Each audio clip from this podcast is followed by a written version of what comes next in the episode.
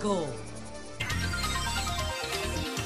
Son las 6:59 minutos. Buenos días, dominicanos, dominicanas, ciudadanos, ciudadanas del mundo. Julio Martínez Pozo. Los comentarios de los temas más importantes en el programa de mayor influencia de la radio y la televisión nacionales. En este jueves 5 de enero del año 2023, buenos días a todo el equipo del Sol de la Mañana, toda la audiencia de Sol, la teleaudiencia de Telefuturo Canal 23, las personas que siguen nuestros contenidos a través de las plataformas sociales. Hablamos de las honras fúnebres de Joseph Ratzinger, de los peligros, de los peligros de abandonar el mundo real por el mundo imaginario, por el mundo idealizado de las redes sociales. A propósito de la tragedia de esta jovencita que terminó en República Dominicana en manos de un psicópata que le dio 80 puñaladas. Entonces, ayer la reunión del Pleno de la Junta Central Electoral con el presidente Abinader y está el tema de la cesación de la coerción del ex procurador general eh, de la República, Jean Alain Rodríguez. Esos son los temas que nos proponemos eh, pues tratar en el día de hoy. Entonces empecemos por las honras fúnebres de eh, de Joseph Ratzinger, eh, el Papa emérito Benedicto XVI, el primer Papa alemán, el primero de los papas en mucho tiempo, porque ya hubo una renuncia anterior que abandona en vida el papado. Y el teólogo más importante del cristianismo, de, eh, digamos, eh, la medianía del siglo XX, eh, Ratzinger. Entonces, vamos a ver eh, lo que nos dice una crónica sobre las cosas que ocurren hoy eh, en estas honras fúnebres de Ratzinger. Más de 120 cardenales, cerca de 400 obispos y casi 4.000 sacerdotes habrá una peregrinación de 60 mil personas. Entonces, por otro lado, mil periodistas estarán dando cobertura a las honras fúnebres de Ratzinger. Eh, una buena parte acreditado de distintos países del mundo, sobre todo países europeos y de países de gran tradición eh, católica. Eh, por ejemplo, eh, están los casos de en América Latina, en los países de mayor tradición católica, está Brasil, está Brasil y está México, por ejemplo. Entonces hay más de mil periodistas que eh, se acreditaron para eh, dar cobertura a las honras fúnebres de eh, Benedicto XVI. Y bueno, entre ellos también están, digamos, la gente que tiene medios alternativos, que tiene servicios de comunicaciones a través de las, de las plataformas eh, sociales, no solo a través de los grandes medios de comunicación de masa. Entonces, eh, la ceremonia, la ceremonia será solemne, pero sobria, respetando así la voluntad del difunto. La Santa Sede solo ha invitado oficialmente a las delegaciones del gobierno y presidencia de Italia y Alemania. Alemania es la patria de Ratzinger. Entonces, eh, así como a todo el cuerpo diplomático, por parte de España acudirán la reina Sofía, el ministro de la presidencia, Félix eh, Bolaños, y la embajada de España ante la Santa Sede, eh, y la embajadora que es Isabel Celac. Además, está previsto que al menos media docena de obispos españoles asistan al funeral, entre ellos el presidente, vicepresidente y secretario general de la Conferencia Episcopal Española, el cardenal arzobispo de Barcelona, Juan eh, José Humilla, el cardenal arzobispo de Madrid, Carlos Osoro, y el obispo auxiliar de Toledo, eh, César García Magán, respectivamente, que acudirán en representación de la Conferencia Episcopal Española.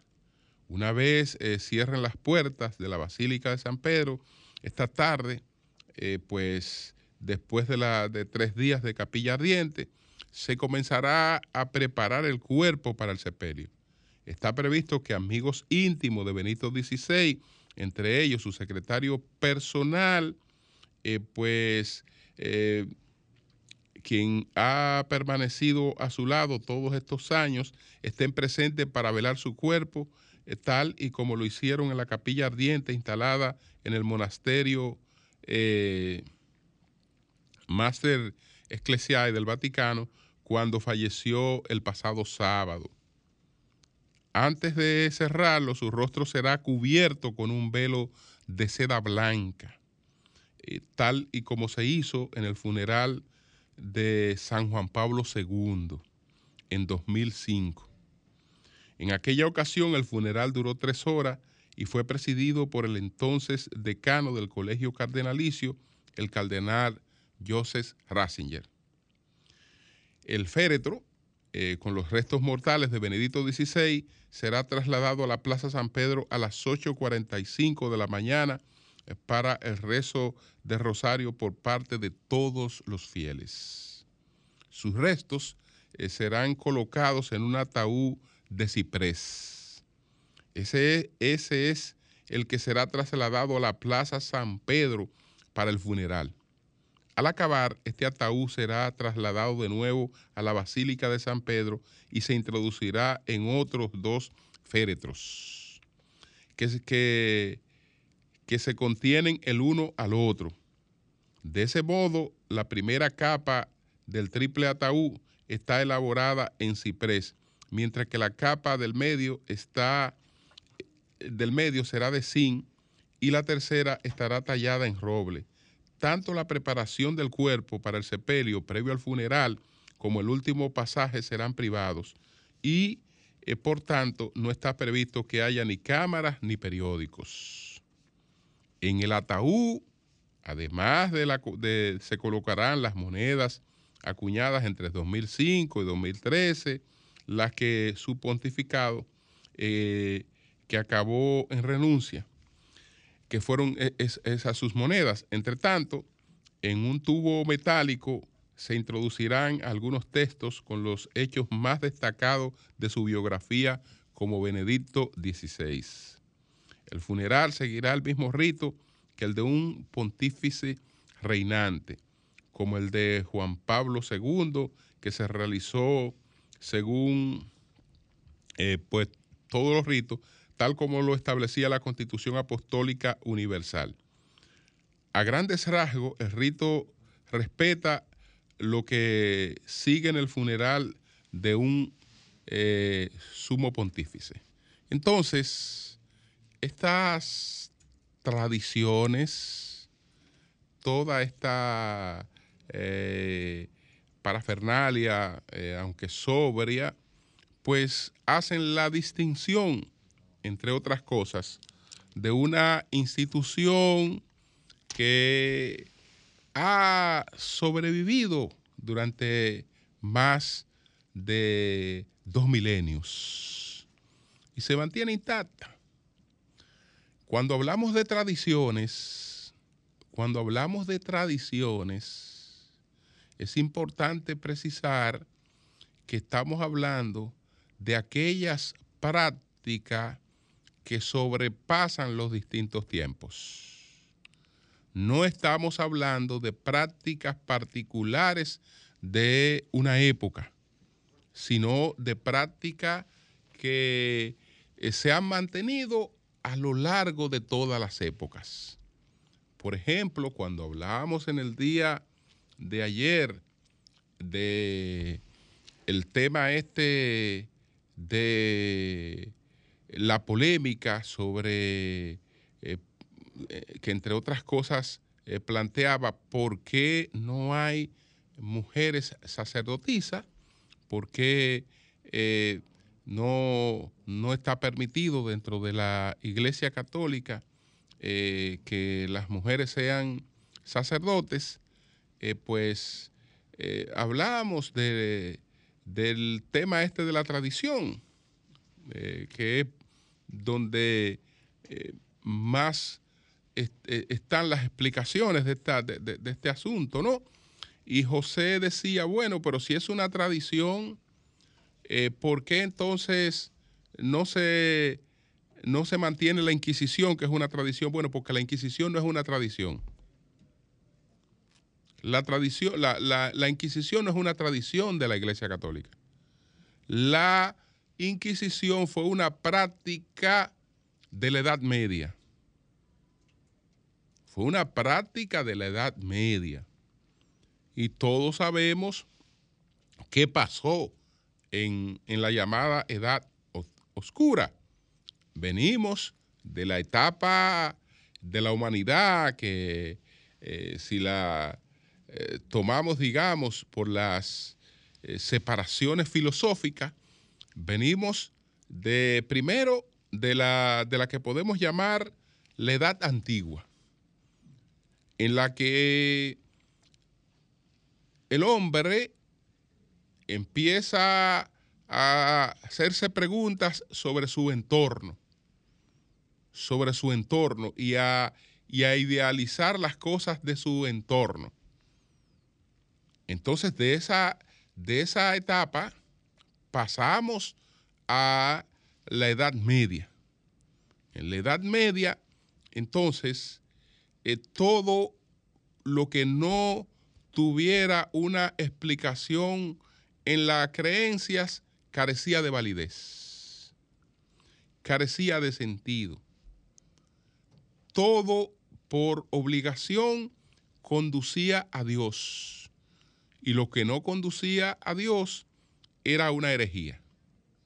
Y entonces se perseguía como tal lo que no conducía a Dios. ¿Por qué? Porque la inteligencia podía volar pero podía volar eh, hasta donde la escolástica eh, se lo permitiera. Y la escolástica le permitía llevar todas las cosas hasta la explicación de Dios. Lo que eh, sobrepasara eso ya era una herejía. Entonces en esa etapa existió la Inquisición. Pero la Inquisición no, no sobrepasó esa etapa no sobrepasó esa etapa. Cuando eh, la Edad Media da paso a la Edad Moderna, que la Edad Moderna está, eh, digamos, marcada por distintos acontecimientos. Usted toma el que usted prefiera. Usted toma el que usted prefiera porque eh, hay muchos historiadores que entienden que está marcada por el descubrimiento de América. Hay otros que entienden que la cuna de la edad moderna es el renacimiento. Que la cuna de la edad moderna es el renacimiento. Eh, que está marcada por la reforma protestante. Eh, que está, está marcada por otros acontecimientos que nos llevaron a la aparición de la imprenta y a una serie de cosas. Bueno, yo creo que está marcada por todos esos acontecimientos. todos esos acontecimientos nos marcaron la era moderna y en la era moderna, entonces, ya eh, pues la principal ocupación del pensamiento era eh, el ser humano. Ya era el ser humano. Y entonces eh, vamos a crear los derechos para ese ser, para ese ser humano. Y eh, las cosas tenían que estar explicadas desde el punto de vista no de la creencia, sino de la razón. Pero hay gente que insistimos en analizar todos los tiempos como si todos los tiempos eh, permanecieran intactos. No, hubo muchas prácticas que correspondieron a la Edad Media que esas prácticas fueron abandonadas eh, ya cuando pasamos a los distintos estadios de la, de la Edad Moderna, porque la Edad Moderna asimismo te la eh, subdividen en una Edad Moderna eh, temprana, en una mediana, en una, en una tardía. Y de la tardía, entonces eh, pasamos a la edad contemporánea. Y de la contemporánea, hoy estamos hablando de una edad distinta, que es a la que le llamamos la, posindustrial, la posmoderna, como se le prefiera llamar. Y entonces esa tiene otras tiene otras características. Entonces, las cosas, las prácticas que vienen desde la Edad Media, te sobrepasan la edad eh, moderna, la edad contemporánea, y se mantienen vigentes en la posmodernidad, esas son las que consideramos como tradiciones. Esas son las tradiciones. Entonces, eh, eso es lo que hace la distinción de esa institución que se llama la iglesia, la iglesia, la iglesia eh, católica, y esas son las cosas que Benedicto XVI siempre abogó por conservar. ¿Qué entendía él? La posmodernidad está caracterizada por la anormalidad. Es decir, si yo soy un individuo que hace las cosas eh, con cierta normalidad y me comporto como un ciudadano común, yo no trasciendo, porque la edad moderna, la edad posmoderna premia eh, la anormalidad. Si rompo las reglas, si soy eh, digamos, disruptivo, entonces trasciendo. Entonces trasciendo. Bueno, Benedicto XVI dice, pero lo que tenemos que hacer es mantener nuestra tradición, porque nuestra tradición, dentro de la posmodernidad, para muchos será anormalidad. Y eso es, una de las principales características de nuestra institución. Pero además entonces están todos los valores que eso arrastra. Entonces, eh, por eso, señores, pese a cualquier opinión eh, particular, personal, que muchos puedan externar de eh, Ratzinger, a ese hombre hay que evaluarlo por la obra que deja. Y la posteridad será por la obra que deja que habrá de evaluarlo. Que creo que pasarán siglos y seguirá siendo una obra de referencia importante. Entonces, por eso, eh, todo esto que estamos eh, presenciando en la despedida de este, este gran teólogo que es, Ratzinger, el Papa Benedicto XVI, que ya sabemos también que la, hay un cambio en la iglesia que él lo marcó, que incluso ya Francisco lo siguió, ya Francisco siguió lo que marcó Ratzinger, porque Francisco ya renunció como papa. Es decir, si Francisco entrara en una situación de salud delicada. Ya hay una serie de cosas que no se seguirían en su rito porque eh, Francisco ya ha declarado, ha dejado prácticamente declarada la vacancia eh, con él en vida. Entonces es un instrumento al que se puede apelar en una circunstancia en la que eh, ya se entienda que su salud se ha deteriorado, que físicamente él no puede seguir con las riendas de la iglesia, entonces ya está su renuncia eh, eh, planteada y la iglesia ahí podrá dar paso a todo el protocolo de la escogencia de un nuevo, de un nuevo papa. Entonces, después pasamos, inmediatamente pasamos a esta tragedia de esta jovencita sobre la que quiero llamar la atención porque esta es una niña, una jovencita de 27 años de edad, la boricua, que se llamaba eh, Liris Marrero García. Entonces, en uno de esos instrumentos en una de esas características de la posmodernidad que ha variado nuestra forma de relacionarnos. Fíjense que nosotros estamos compartiendo en grupo y estamos hablando en grupo y probablemente estemos más pendientes de el mundo que está ausente del mundo eh, que está en las redes que del mundo que nos está rodeando. Y eso ha ido provocando cambios.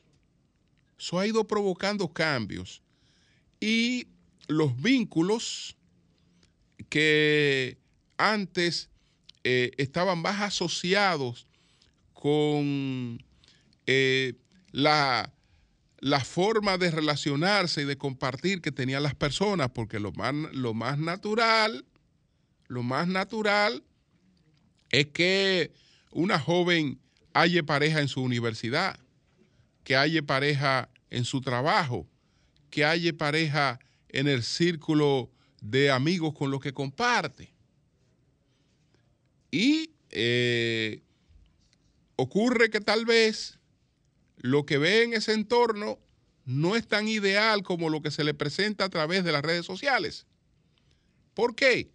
Porque si hay una diferencia entre lo que se llama hoy la posmodernidad y la modernidad, es que la modernidad era la época, está marcada por la televisión, entre otras cosas. El cine, la televisión, etc. Entonces, ellos y los medios masivos de comunicación, ellos nos, producían personajes, eh, ídolos mediáticos, que la, y los artistas que la sociedad seguía y trataba de imitar. Y entonces ahí vivíamos en la época de la llamada comunicación de masas, en la que eh, había una sociedad eh, que tenía unos actores, que tenía eh, unas referencias que la gente trataba de conducirse por esas referencias. Pero de la sociedad de la comunicación de masa hemos pasado a la sociedad de la autocomunicación, no de masas, de la autocomunicación de masas. Entonces resulta que ahora la gente no es como es y vive en un conflicto consigo misma porque la gente misma no sabe si es ella o su perfil. Y entonces eh, eh, hay una contradicción de vida porque la gente misma se idealiza un perfil y trata de, de parecerse a su perfil, pero resulta que las cosas pueden resultar muy, muy distintas. es evidente que esta joven conoce a esta persona a través de las redes, instaura conversación con él y se enamora de un perfil de redes. Y se atrae de un perfil de redes. Y empieza a tratar el perfil de redes. Jamás se imaginó, porque el carácter de psicópata, psicopático, ahí no estaba reflejado. Jamás se imaginó que se estaba relacionando con un psicópata. Señores, porque 80 puñaladas, eso, eso, eso es un psicópata. Llamar, presentar las imágenes, es un psicópata. Entonces, eso debe producirnos ciertas reflexiones en, los entornos de amistad, familiar, etcétera, porque estamos hablando del caso de ella, pero podemos hablar del caso de un señor que sale de que a conocer una muchacha que le está escribiendo, a juntarse con ella, eh, y era una trampa, o el caso de un joven en los Alcarrizos que por la misma razón sale a juntarse con otro y resulta que también era una trampa. Era, eh, eh, era una trampa. Nos, nos, nos encontramos hoy con que es altamente peligroso entregarse a través de las redes sociales. Altamente peligroso. Es altamente peligroso. Entonces, cuando se viene a despertar, realmente ya tenemos consecuencias tan catastróficas como este caso. Esta joven era boricua, eh, su madre está pidiendo que el caso se ha juzgado en Estados Unidos, pero resulta que fue un crimen que ocurrió en la República Dominicana. Ese crimen tiene que ser juzgado en la República Dominicana, aunque ella era una ciudadana estadounidense, pero su, el crimen se cometió en la República Dominicana. Desde luego, este es un, caso al que eh, por ser ella estadounidense, la Embajada de Estados Unidos en la República Dominicana le va a dar seguimiento. Y la familia debe darle seguimiento también para que eh, pues esta persona reciba eh, la condena, la condena que, que, merece, que no deben ser menos de, de 30 años. Entonces, qué pena, qué pena, pero veamos en el fondo, porque ya ella no la podemos revivir. Lo que podemos es tratar de prevenir y de evitar que otros jóvenes, eh, que otros mayores, porque no son solo los jóvenes, es cualquiera que está expuesto a la misma situación. Yo idealizo lo que quiero y creo haberlo encontrado a través de las redes porque ahí es fácil encontrarlo. Ahí es fácil encontrarlo porque ahí todo se pinta eh, como ideal y, los intercambios y las conversaciones y la gente finge cosas que no siente. Hasta tomarse un cafecito tiene una significación especial y se finge una, una, una, una significación especial eh, de, de, las cosas. Totalmente falsa. Es decir, eh, es la exposición de unos sentimientos que están muy alejados de, de la realidad y de la cotidianidad. Y entonces, eh, mucha gente se, atrae por eso y deja la vida real, deja la vida real para caerle atrás a, esa vida imaginaria y fíjense eh, qué consecuencia puede ocasionar este tipo de, de práctica. Bueno, por otra parte, yo creo que es muy positivo que se haya despejado el tema financiero de la Junta Central Electoral. Alguna gente cuestiona que bueno, que el presidente, que la Junta, que el Pleno. Bueno, el presidente es el jefe del Estado. El presidente es el jefe del Estado. Y resulta que hoy no hay ningún conflicto, no hay ningún tranque en la Junta Central Electoral. No hay ningún tranque. Y quienes, quienes son los principales garantes de un proceso electoral son los gobernantes. Son los gobernantes. Entonces, eh, que no había necesidad de esperar esto, no.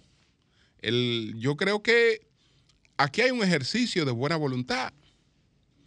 Eh, bueno, eh, la Junta y distintos líderes políticos habían abogado porque se resolviera el tema financiero de la Junta, que en el año 2023 es un año clave para montar el proceso y que no es en el 24 que hay que empezar a hacer las inversiones, las acciones en el 24, sino que en el 23. Y varios líderes se habían pronunciado con relación a eso. Bueno, el gobierno eh, acogió ese llamado y empezó el año despejando el camino eh, que sembrara cualquier tipo de duda sobre la organización del proceso electoral por razones financieras. ¿Qué hizo el gobierno? ¿Qué hizo el gobierno? Bueno, como por el tema de la ejecución presupuestaria, el gobierno termina con excedentes por el tema de limitaciones en la ejecución presupuestaria, pues el gobierno tomó 2 mil millones de pesos del dinero que no utilizó en el año 2022 y se lo transfirió a la Junta Central Electoral. 2 mil millones de pesos correspondiente al año 2022. A final, en diciembre, el gobierno dijo, bueno, pero esto, aquí hay una manera de empezar a resolver el problema financiero de la Junta. Vamos a transferirle dos mil millones de estos que no usamos. Y se lo transfirieron. Para que la Junta eh, pueda pagar parte de las deudas eh, que tiene pendiente del año 2022 y pueda empezar eh, a trabajar el 2023 y se comprometió a hacer un aporte de otros 2 mil millones. Según explicó el presidente de la Junta Central Electoral, Román Jaque, entre una cosa, entre un aporte y otro, el gobierno, el gobierno le está buscando a la Junta Central Electoral 4.500 millones de pesos. Dice el presidente de la Junta Central Electoral que eso le permite eh, trabajar con cierta holgura en la montura de los procesos que tiene por delante. Ellos tienen otras solicitudes de financiamiento pendientes, pero corresponden a otros temas. Por lo menos el tema electoral es un tema financieramente resuelto. Es un tema resuelto, yo creo que eso, que eso es positivo y que eso no implica nada que, ten, que comprometa la independencia de, de la Junta Central Electoral, porque esto se hace, repito, en un momento donde no hay ningún tipo de conflicto, no se está haciendo gota a gota, es decir, déjame darle eh, un, dinerito ahora y tenerlo eh, cada cierto tiempo aquí haciéndome solicitudes, no. ¿Cuáles son las necesidades del año? En términos, y eso se, y, eso se resolvió, digamos, eh, de entrada. De entrada. Entonces, yo creo que eso, eso, eso, ha, sido, eso ha sido positivo. Eh, hay quienes dicen, bueno, pero eso muestra una incapacidad de funcionarios eh, que debieron haber resuelto esto, porque ¿qué, ¿qué, es lo que pasa? Que en el fondo, ustedes recuerdan que la Junta planteó que necesitaba un presupuesto para el año 2023 de 18.742 millones de pesos. Y a la Junta le aprobaron un presupuesto de apenas 8.011 millones. Entonces que eh, ahí hubo una incapacidad de funcionarios que debieron haber previsto eso. Bueno, eh, yo creo que el presupuesto de la Junta se sometió a los recortes que se sometieron todos los presupuestos, pero en el fondo ha tenido que terminarse reconociendo la necesidad financiera de la Junta y si agregamos a estos 8 mil millones que se aprobaron, los 4.500 que se adicionan ahora, estamos hablando de 12.500 millones. No llegan a los 18.742, pero eh, yo creo que por lo menos en, en cuanto a los compromisos eh, del 23, tal y como lo dijo el presidente de la Junta, la Junta queda en una situación de cierta, de cierta, de cierta holgura.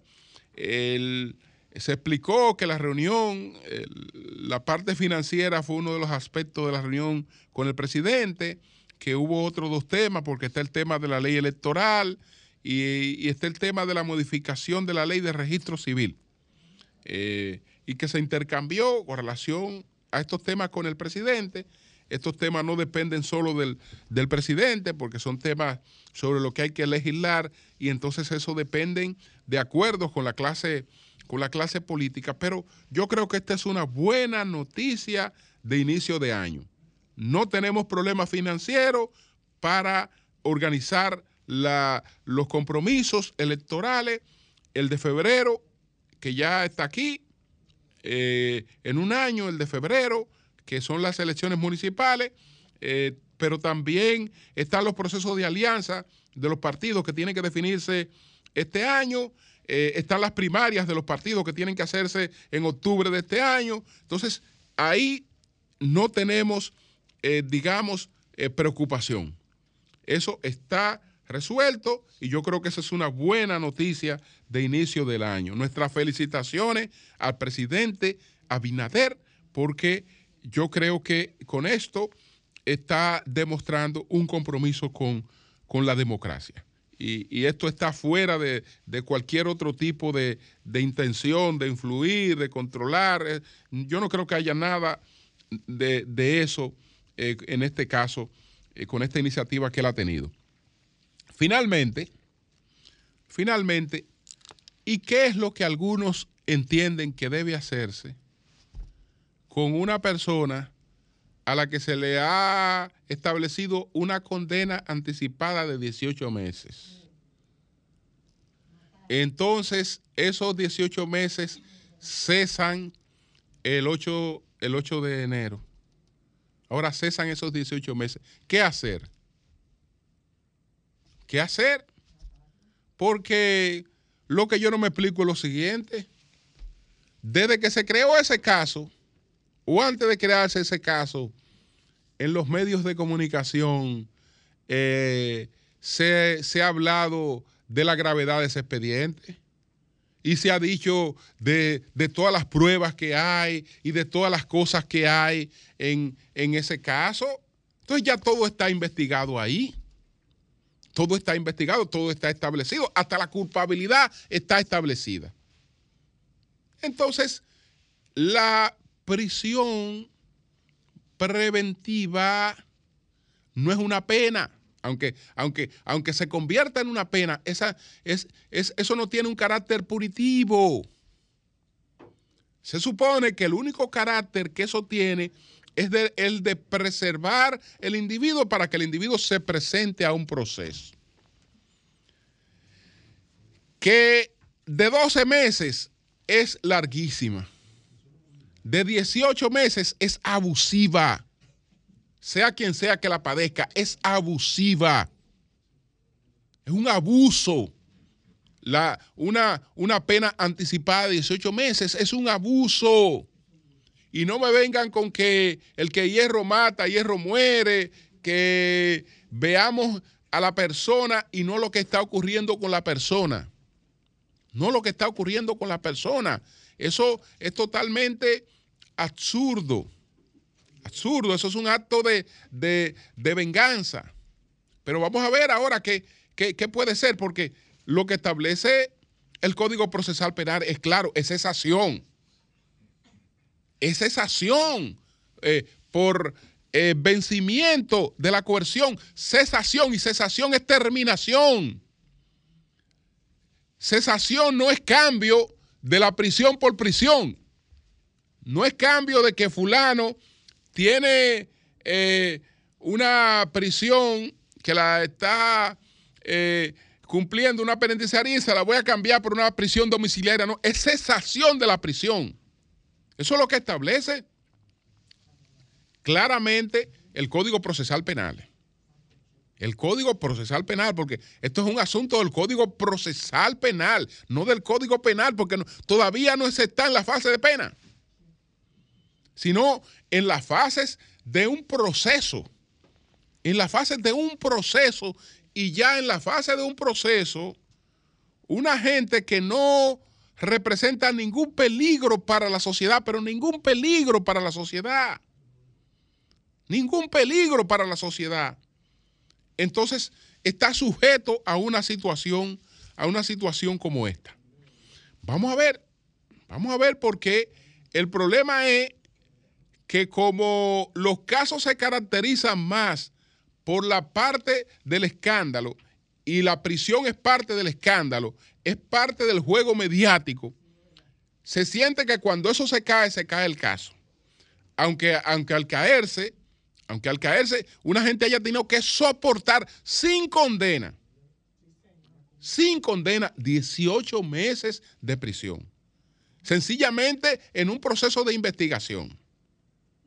En un proceso de investigación que no se sabe en lo que eso pare. Eso no se sabe en lo que pare porque hasta ahora ni siquiera expediente se ha podido elaborar.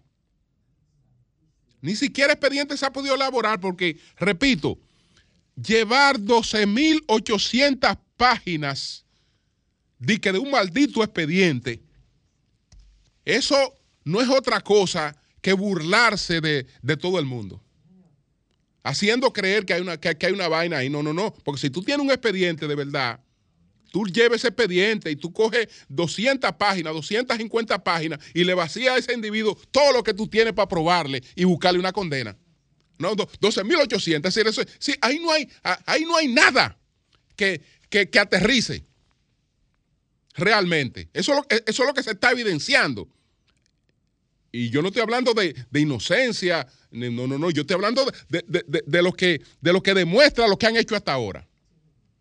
Que ni siquiera un expediente han podido elaborar 18 meses de cárcel con una persona, no han podido elaborarle el expediente todavía. Han allantado, han hecho bulto, se han burlado de la sociedad. Se han burlado de la sociedad. Mira, aquí yo tengo la acusación, 12.800 páginas, pero te están diciendo que no tienen acusación. Eso es lo único que te están diciendo, es que no tienen una acusación concreta, que todo anda en las nubes. Sí, en las nubes, porque tampoco está escrito el expediente. El abogado tiene que acceder a él, buscarlo en las nubes. Tiene, que buscarlo en las nubes, porque no, no, no tiene. Eh, es la primera vez que a una gente se le acusa y no se le, y no se le puede dar un expediente escrito. Ah, no, porque no se le puede dar, porque es muy costoso darle eh, sacarle una copia a ese acusado de las cosas de la que está, de, la que acusado. Búsquela ahí en un disco, búsquela, búsquela, búsquela en un disco duro. Búsquela, búsquela en un disco duro. Entonces, vamos a ver, vamos a ver, señores, qué pasa. Pero la verdad es que ahí lo único que procede es acabar con ese abuso. Es ponerle fin a ese abuso y dedicar a hacerle un expediente a esa persona y tratar de condenarlo por los supuestos crímenes que ha cometido. Cambio y fuera.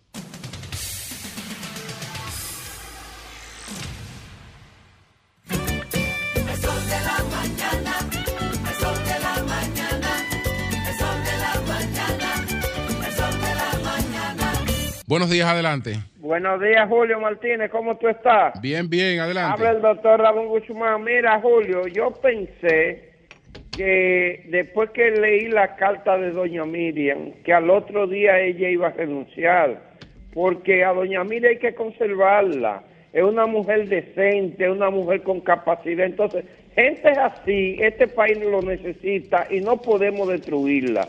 Eh, entonces yo entiendo que ella debe de renunciar de ese cargo porque si no lo hace, la van a destruir. Ese es el primero. Lo segundo es, Julio, que nosotros los peledeístas y la gente de la fuerza del pueblo somos hermanos y tenemos que actuar como hermanos, como hermanos. Danilo podrá, eh, vamos a decir, juntarse arriba como siempre lo ha hecho con los grupos eh, del PRM y el PRD pero nosotros, la gente de la Fuerza del Pueblo y los PLDistas, vamos a, estar, a actuar abajo siempre unidos como una familia. Bochita y Balaguerita vamos a andar juntos. Y si esa alianza se está dando como ya yo sé que se está dando, Danilo y ese grupo se quedarán solos porque la base del PLD y de la Fuerza del Pueblo van a, a, marchar juntos en una misma dirección y van a sacar a esa gente que son, vamos a decir, incapaces, como es el gobierno de Luis Abinader fuera del poder. ¿Cuáles son los balagueritas de lo que usted está hablando? ¿Quién es balaguerita en este país? Yo. ¿Quién más? ¿Qué balaguerita del diablo está usted hablando? ¿Usted cree que Quique Balaguerita, que Genao Balaguerita, que toda esa porquería que hay ahí es Balaguerita? Hágame el favor, repete a Balaguer. Buenos, buenos días, adelante, buenos días. Buenos días, Julio. Adelante. Qué bueno que ustedes, o tú principalmente, eres un periodista de carta cabal que habla lo que es. En tu comentario, Julio, vemos que la oposición quiere oponerse siempre, oye, ¿cómo que le llaman? Oposición, porque cuando ellos ven que se hace algo a favor del pueblo dominicano y a favor de la democracia, entonces ellos hablan en contra. Vemos, Julio, y felicitamos al presidente Luis Abinader y que siga inyectándole el fondo a la Junta Central Electoral, porque, señores, en la en, en, Sanville no había una oficialía, en Plaza Central no había una oficialía, ¿eh? y, en la UAS, en la UAS no había una oficialía, entonces felicitamos al pleno de la Junta Central encabezado por Román Jaque. Gracias. Buenos días, adelante. Sí, muy buenos días. Sí. Eh, le habla la locutora Lucy Nova Montellano, Puerto Plata. Adelante, Lucy. Primero que todo, el Señor me le dé mucha salud a todos ustedes. Mi respeto y me siento orgullosa de María Elena y Doña Consuelo, con el permiso de ustedes, porque es la que honra mi voz como locutora. Sí, adelante. Me siento orgullosa. Nunca le he querido contestar a la gente de la Fuerza del Pueblo. Yo soy peledeísta, bochista, danidita vive metiendo la cuchara en el Partido de la Liberación Dominicana. Yo quisiera que ustedes, como ya rigieron su destino, nos dejen trabajar a nosotros. Primero inventaron que Danilo iba a poner a Margarita. Después que Margarita se iba a alejar. Después que ahora era Danilo que iba y no Abel. Y ahora están metiendo otra vez otro tizón diciendo que Danilo es Hipólito. Pero Hipólito fue a la casa de Danilo y Leonel fue a la casa de, Hipólito. Entonces, la, diferencia está en que nosotros estamos trabajando, uniéndonos y reformando un partido y dando oportunidades. Déjenos tranquilos. Si ustedes se sienten bien, déjenos tranquilos que quien se va a ornamentar este año como presidente de mi partido es Abel Martínez. Y nosotros vamos a llevar a Abel Martínez, porque yo soy yo soy PLDista, bochista, y Danilo es fundador de este partido. Danilo no va a traicionar mi partido, porque nosotros vamos para el primer lugar. Y el que quiera aliarse con nosotros, que lo haga. Pero yo no puedo irme a apoyar un partido que saca 3.5 cuando nosotros sacamos 38.7. Entonces déjenlo tranquilo, por favor. 32, Lucy Montellano, Puerto Plata. de los aliados. Bien, bien. Buenos días, adelante. Lucy. Sí, buenos, días. adelante. 32. Sí, eh, Martín Esposo, yo quiero eh, hacer una breve eh, consideración eh, referente a, una opinión que tú tuviste ayer, así en medio de la discusión con Pedro, que dijiste que la tasa de rechazo de, de una, pues sí, un debate, algo entre algo sencillo, simple, es una conversación. Así es. Y tú decías sobre la tasa de rechazo. Yo le voy a decir algo, mira, lo único que eh, Danilo Medina pudiera tener como triunfo político al final de su carrera es que Leonel Fernández no vuelva a ser presidente porque él hizo una gran campaña para dañar a Leonel Fernández. Pero déjame decirte que lo que tiene que ver con de rechazo. Todos los grandes líderes de este país han tenido una alta tasa de rechazo. Y su liderazgo es que genera esa alta tasa de rechazo. Ahora, el rechazo de Miguel Vargas, de Danilo Medina, es un rechazo con consecuencias políticas, que eso sí es verdad que es un rechazo fundamental, pero el de Leonel Fernández es el producto de su incidencia política en la sociedad dominicana. O sea que Leonel Fernández no es verdad que no podría ganar en las elecciones porque tengo una alta tasa de rechazo. Esa alta tasa de rechazo es el producto de su potencial político, que realmente cuando se expresa en un proceso electoral eh, dominicano, la cantidad de personas que van a votar se expresan las que tienen una decisión positiva, porque yo puedo no simpatizar o no querer a Leonel Fernández, pero si no tengo un interés particular por, por, alguien, no me animo a actuar contra él o a ir a, no a votar contra él. Por consiguiente, Leonel Fernández, su liderazgo, ese, e, esa tasa de rechazo es el producto de la campaña que le hizo Danilo Medina, que le trajo la mano peluda, que tú decías, la mano peluda, que fue parte de esa campaña para dañar a Leonel Fernández. Pero ese Leonel Fernández va a ganar las elecciones porque tiene calidad para enfrentar los retos de la sociedad que se avecinan. Bien, pues gracias a ti. Buenos días, adelante. Qué bueno es acomodarse uno mismo. Bueno. Buenos días, Julio Martínez Pozo. ese acomodamiento Muchas felicidades para todo el sol de la mañana, Villa Consuelo. Adelante, adelante. Tito Sánchez, la conciencia ilumina. Julio, ¿cómo está usted? Yo le digo acomodamiento. Siempre haciendo siempre haciendo comentarios, Julio, acertado que usted hace. Villa Consuelo. Eh. Mire, me preocupa Gustavo Petro en Colombia. Ay, yo también. Usted sabe que él viene de la guerrilla y cuestión del acuerdo de paz. Y cuestión. ¿Qué pasa? Ayer en una rueda de prensa donde el presidente Petro rompe con la guerrilla y todo el acuerdo y toda la cuestión. No, no, no, no plantea así, perdona. Es con el ELN solamente. Doña se hicieron un acuerdo y Petrus dijo que con el ELN, o sea, el gobierno, también se había hecho un acuerdo de cese al fuego. Entonces el ELN, que son arrevesados, dijeron que no, que ellos no han hecho ningún acuerdo con el gobierno de cese al fuego. Lo que quiero... Entonces el gobierno ahora dijo, bueno, vamos a seguir insistiendo, está bien, no se ha hecho el acuerdo. Doña Consuelo, lo que me preocupa es... Lo que me preocupa, doña Consuelo, es, acuérdese que Colombia es un país de políticos y una sociedad conservadora de derecha. Segundo tema.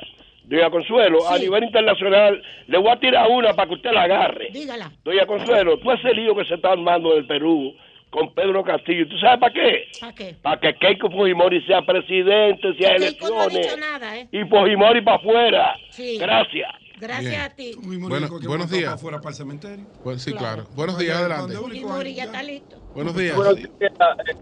Buenos días. Martín Esposo. No ha dicho nada. Sí. A mí me gustaría conocer si es que nadie se ha dado cuenta, entonces alguien que me diga que Danilo no se dio eh, cuenta del gran robo que había cometido su familia o que estaba cometiendo su familia, defacando el Estado. Danilo cree que el pueblo le va a perdonar esa, pero no, jamás.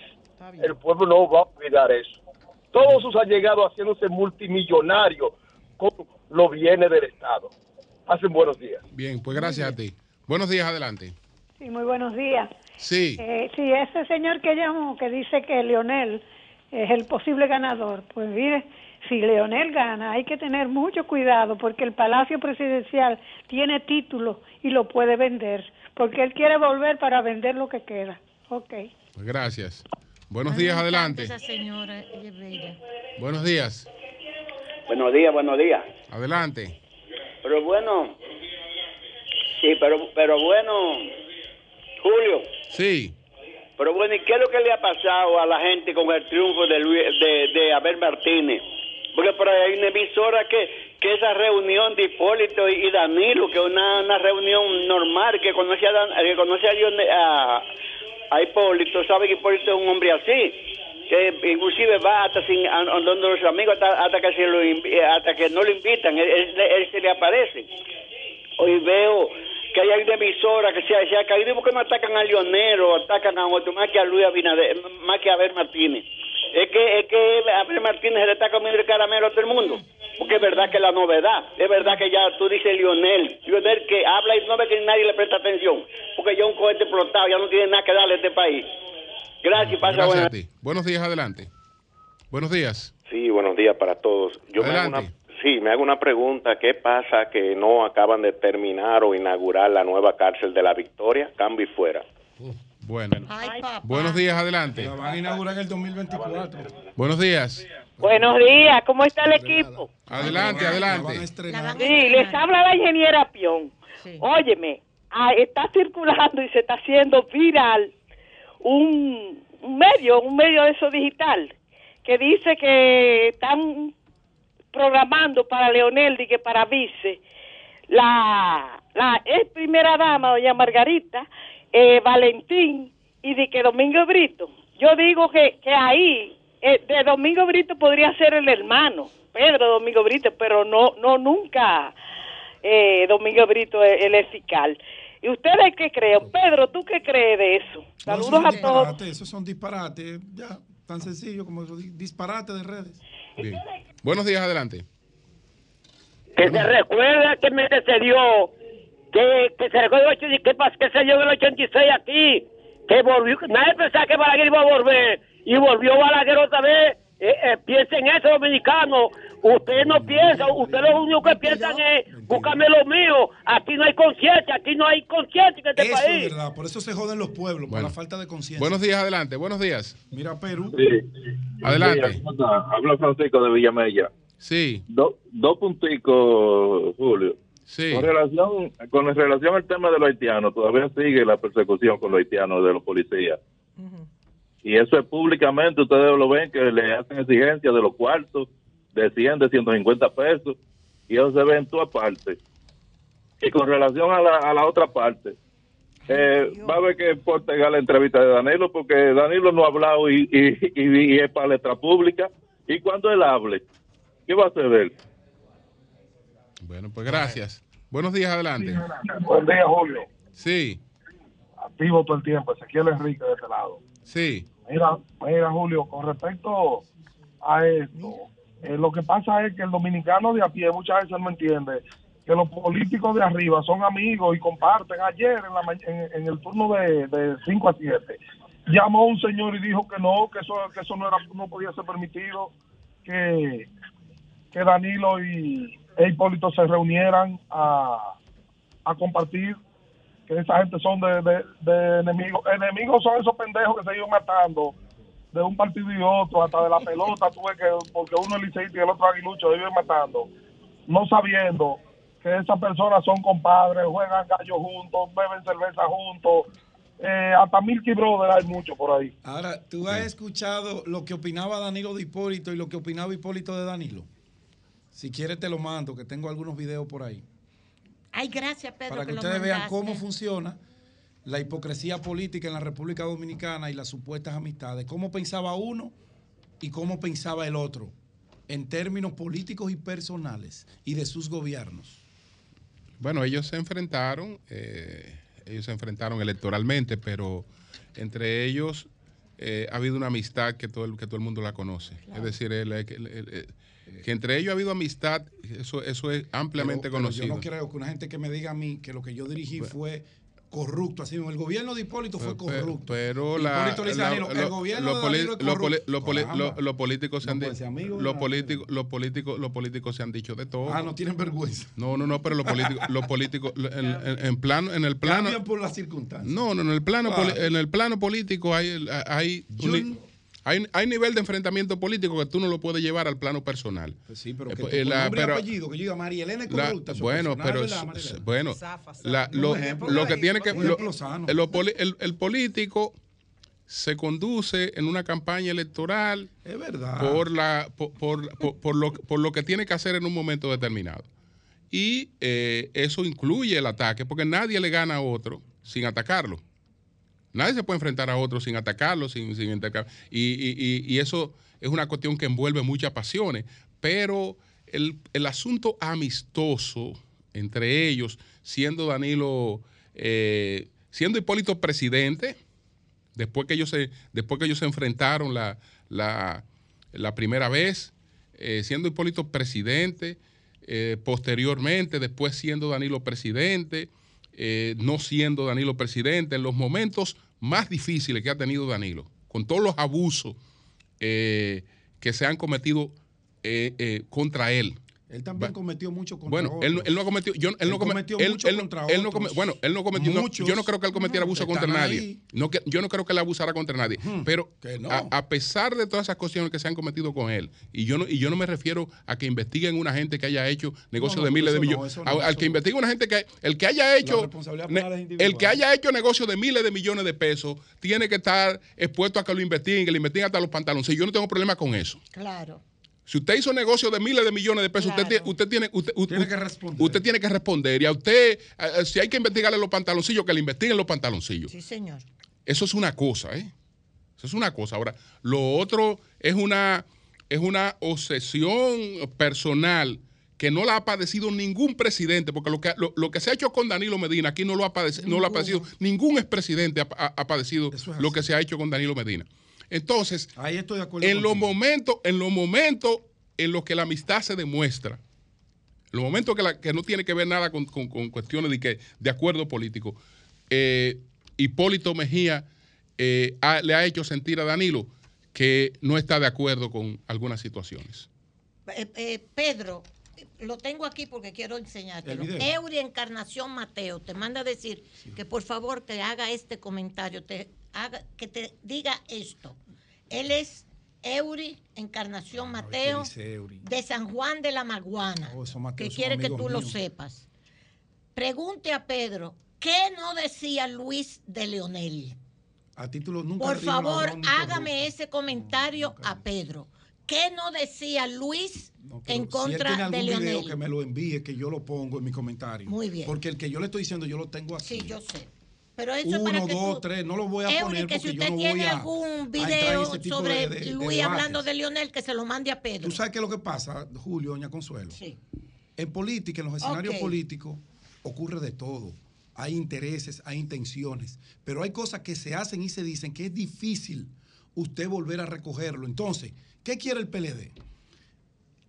El PLD que gobernó los últimos ocho años, una gran parte, porque no fueron todos, Ahí había gente muy noble y gente que estaba muy comprometida con los intereses del país, incluyendo al propio Danilo, que sus siete primeros años fueron muy buenos gobiernos y lo hemos resaltado.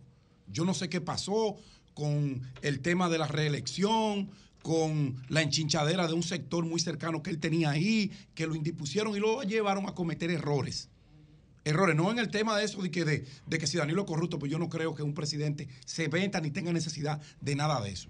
Después que una gente llega a presidente de la República no necesita nada, todo lo tiene. Un peso más, un peso menos es irrelevante. Podrán cometer actos para lograr un propósito reeleccionista, cualquier cosa de esa, pero personal, nada. Danilo tiene una familia bellísima que hay que preservársela. Yo nunca, nunca me prestaré a ningún juego contra Hipólito, contra Lionel, contra Danilo, ni contra Luis cuando salga. No, señor. Imposible que yo lo haré. Ahora, usted de aquel lado no puede pretender tirar dardos envenenados y que del otro lado le tiren flores. Y ese grupo del PLD, que jodió al PLD, quiere tirar dardos envenenados. Le dieron puñalada a mucha gente, cercenaron muchos liderazgos trataron de cercenar al principal líder político que tiene la nación, que lo llevó al poder a ellos. Ay, ellos quieren que de ese lado le tiren flores. ¿El principal líder político es Lionel? No. Te pregunto. Entonces, usted sabe que sí, ah, porque usted y yo lo hemos hablado en privado. no, pero que aquí hay otro Si ahora, si usted tiene otro líder político de esa de, con ese nivel Usted me lo presenta y yo con gusto lo resalto. Él, es, él, es el, principal líder de la fuerza del pueblo. No, no, del país. No, no, no, de, la fuerza, de, no, de, la fuerza del pueblo. No, no, no, el liderazgo, el país tiene un conjunto de líderes dentro de lo que está él. Dentro que él ahora, ahora él es el líder de la fuerza del pueblo y de lo que representa la fuerza del pueblo. Ninguno de los expresidentes tienen el nivel de Lionel. Ninguno. Es que los niveles son distintos. Porque una cosa, no, no son distintos. Porque tú me estás hablando del nivel intelectual. Y capacidad política. No, no, no, no. Tú, tú me estás hablando del nivel intelectual. Si estuviéramos hablando, por ejemplo, político? de conocimiento del Estado, ya es otra cosa. Las dos cosas. No, no, no, no, no, no, no, no, la ponga todas juntas. La podemos poner no todas la, juntas. No la, no la ponga todas juntas. Pero hasta el tiempo no, te da no la esa, ponga, esa Sí, pero, ese pero no, la, no la ponga todas juntas, que aquí no hay un estadista más grande que no Danilo. quiero comenzar No la ponga todas juntas, como, como, es. está- como, el principal el, el Yo no principal. peleo con los que- jefes míos. No, no, no, pero no es pleito. Aquí, aquí, no hay, aquí no hay un estadista como Danilo Medina. Ahora, si tú me estás hablando en el, plano intelectual. uno y mide al otro. Bueno, es otra ¿Cómo cosa. terminó uno y cómo terminó el Eh, otro? eh, Es otra cosa. Ahora, ahora. ¿Cómo Es lo está- que yo está- creo. Yo está- puedo, eh, quizá esa es mi estamos hablando- ¿Cómo estamos- terminó uno y terminó el otro? El otro. No, porque todavía tú no sabes cómo, tú no sabes la cosa, porque Leonel, Leonel, No, Leo- pero él terminó en el 2002. pero Le- Leonel también terminó malísimo. Pero Y le- Leo- exacto. Leo- Leo- Leonel no daban dos pesos por su moral aquí, i- injustamente. Y tú no viste todo lo que le hicieron a Leonel, que iban a vocearle ladrón a su y fundación. y después Y la- y la vaina. Entonces, esto- pasa- son, son procesos pasajeros. No, porque Son procesos pasajeros. Iban a político. vocearle ladrón a su fundación. Y le rompieron. Y le, ¿cuál es mi rompieron, y, le, reflexión? y le rompían los cristales y toda la cosa. Son cosas que van pasando, que van pasando. ¿Por qué? Porque yo siempre he dicho, Bueno, el, el presidente más ladrón es el último que gobierna. así es. Es el último precedente. El último, el presidente más ladrón de toda nuestra historia es el, es el último que gobierna. Y el, y, el gobi- y, el, y el gobierno más corrupto de toda nuestra historia es el último que gobierna, es el que se va. Eso ha sido así siempre. Yo les digo. Eso y, y- y no, va, y no va a dejar de ser así. A mis seis Eso, compañeros eso no del va a dejar de ser así.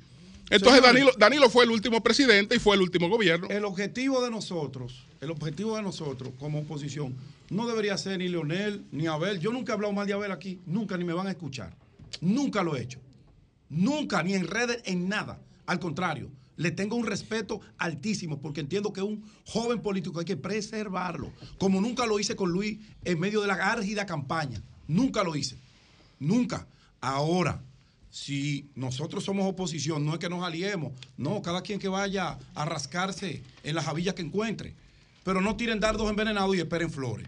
O llevamos la fiesta tranquila Pero ustedes o son nos los armamos la primeros. guerra desde ahora. Ustedes son los Pero- primeros que le han tirado No, pero está envenenados. enchinchando desde ayer. Pero la campaña, la campaña contra Danilo la tiene la fuerza del pueblo. No, señor. Esa Pero es campañita, verdad, esa pues. campañita, esa campañita Julio. sucia, hablando de Sí, alianza, hombre, es una es campañita, verdad, es una campañita de la fuerza del pueblo. surge de manera No, natural. pero natural, nada surge de manera natural. Es que nada surge, nada surge de manera natural. Es una campañita No, que, que, que Julio. la, que quien la tiene la fuerza del pueblo. Eso es la fuerza del pueblo. Creyendo, creyendo, creyendo, no, porque, porque, porque, Porque hay una contradicción mañana. de vía. Mientras por una parte en redes y quienes manejan ciert- ciertas cosas manejan esta línea, por otra parte hay otra gente que está haciendo otras gestiones porque, porque sabe de muy bien, porque sabe muy bien, porque sabe muy bien que eso es una locura, sabe muy bien que es una locura y sabe muy bien que posibilidades reales no tiene nadie que no sea Luis Así es. en un marco de división. Claro. Oye, eh, Pero claro. pero eh, ahí, eh, ahí mismo eh, tú contestas lo que te estoy diciendo. sí. Pero Eso se despierta en las redes por el mismo modo Pero Leonel que gravita en el escenario. Pero político. toda esa- toda esa- pero yo soy parte de- Pero del equipo del presidente de- Fernández y Eh, yo nunca he oído Pero. Leonel Bueno, los apoya, bueno, pero no parece que- al PLD. ¿Quién? ¡Cambio fuera! El sol de la mañana,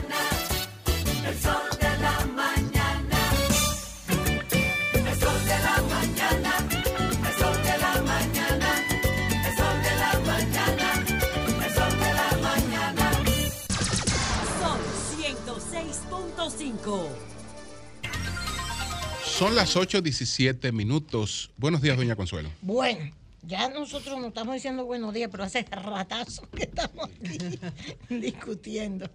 Muy buenos días, señores. Mire, son varias cosas que quisiera conversar ya que está finalizando esta semana, porque se están presentando situaciones rarísimas en el plano político.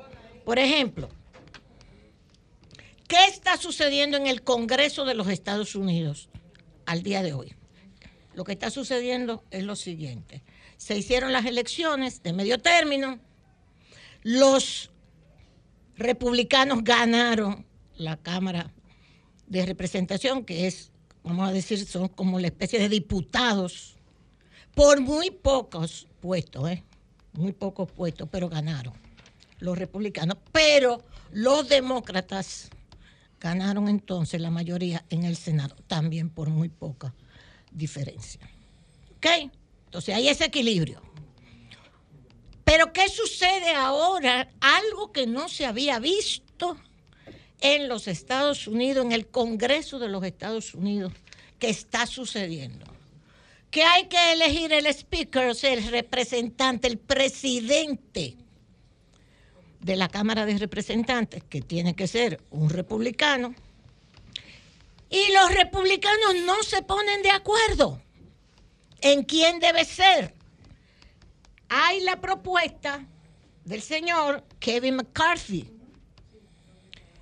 que tiene la oposición de 20 republicanos de ultraderecha, de ultra de extrema derecha, que se oponen a que sea electo su representante. Y esto no se había visto en siglos en los Estados Unidos. Esto es algo prácticamente nuevo, porque siempre se ponen de acuerdo en quién va a ser sus speakers, sus representantes, sus presidentes, tanto en el Senado, quien tiene la mayoría, como en la Cámara de Representantes. Pues al señor McCarthy le han hecho seis votaciones, su propia gente, y hay 20, 20 representantes que le dicen que no. Seis se han hecho. Se supone que van a seguir haciendo votaciones porque no puede funcionar la Cámara. Hasta el, hasta el salario de ellos estaría en veremos si no se elige el speaker. Entonces, ¿por qué sucede esto? Pues mire, la situación yo le busqué, digo yo, pero ¿cuál es la razón de que los propios republicanos, ya Biden dijo, el presidente Biden dijo, esto da vergüenza lo que está sucediendo en la Cámara de Representantes? El presidente Obama también está, va a hablar sobre esto, porque es algo que no se había visto en los Estados Unidos, en el Congreso de los Estados Unidos, en el poder legislativo. Esto está en todas partes del mundo llamando la atención de lo que sucede en la Cámara de Representantes. Entonces digo yo, déjame ver, me pongo a, buscar las razones y dice lo siguiente, un análisis de alguien que aparece explicando por qué los republicanos, 20 republicanos de extrema derecha, le están haciendo eso a su propia gente, de no votar por el señor McCarthy. Y dice que es que estos republicanos de extrema derecha lo que quieren es rehacer el Congreso y rehacer el gobierno. Digo yo, ¿cómo que rehacer el Congreso y rehacer el gobierno? Ellos escriben este artículo que usted lo puede encontrar en el mismo ah, New York Times. Ellos dicen que se, hay algunos de ellos, principalmente estos representantes muy conservadores, muy, muy conservadores, de extrema derecha, le dicen, que se sienten mal porque no les ponen atención. Cuando hay discusiones en la Cámara de Representantes, no, ellos no tienen esa, esa fuerza que tienen otros congresistas y no se les pone la misma ni la debida atención a sus propuestas. Se sienten inferiores dentro de la Cámara de Representantes. Son 20, ¿eh? usted los puede incluso, salen las fotografías de ellos, etcétera, y a quienes representan. No solamente eso, sino también ellos entienden que los, las decisiones que se toman en la Cámara de Representantes, su propia gente y los demócratas, muchas veces les llegan tarde a ellos estas propuestas. Por ejemplo, lo último que hizo el presidente Biden, que se lo aprobaron en el Congreso, en el Senado y se lo aprobaron en la Cámara de Representantes, un dinero enorme para una serie de, de- de- inversiones que el presidente Biden quiere hacer. A ellos no lo tomaron en cuenta, a estos 20. No los toman en cuenta, le llegan tarde las propuestas que se hacen en el Senado y en la propia Cámara de Representantes. Entonces ellos están diciendo, ustedes saben que Washington está quebrado y sin embargo nos quieren imponer a nosotros todos lo que decidan los más grandes, tanto demócratas como republicanos. Por eso es que estos analistas dicen que estos republicanos, estos 20 republicanos, lo que quieren de extrema derecha, rehacer tanto el Congreso, una serie de peticiones de que el Congreso no puede seguir funcionando como funciona, no tomándolos en cuenta, como el propio gobierno.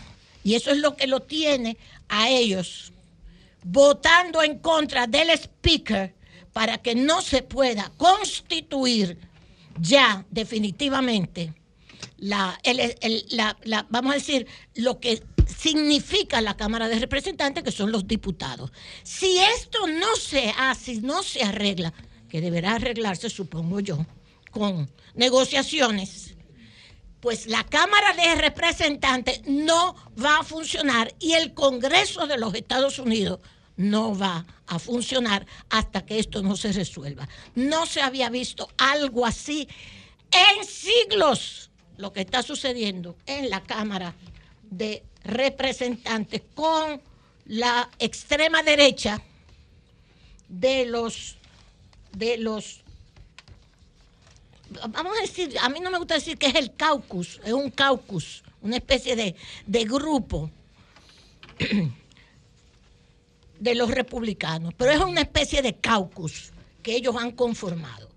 Por otra parte, esto es lo más importante que hay ahora mismo en los Estados Unidos con la cuestión del Congreso, pero por otra parte, es bueno que sepan también que se ha tomado la decisión del presidente Biden, pero no el presidente Biden lo dijo, sino un funcionario también dijo que a Ucrania se le van a enviar armamentos blindados de más, de más fortaleza que los que hasta ahora le han estado enviando a Ucrania.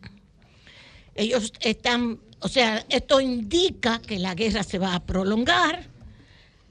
Sucedió algo en, este, en estos días de que hubo un bombardeo a donde los rusos que estaban establecidos en, en una, en una zona fueron por lo menos, vamos a decir, no, no, no quisiera decir el tema, pero murieron cerca, los mismos ucranianos primero dijeron que eran como 400 rusos, después que eran 100, ahora los mismos rusos han dicho que murieron 89 rusos, hasta ahora mal contados, con un bombardeo que le hicieron los ucranianos cuando Rusia también se había pasado todo el fin de año bombardeando a Kiev.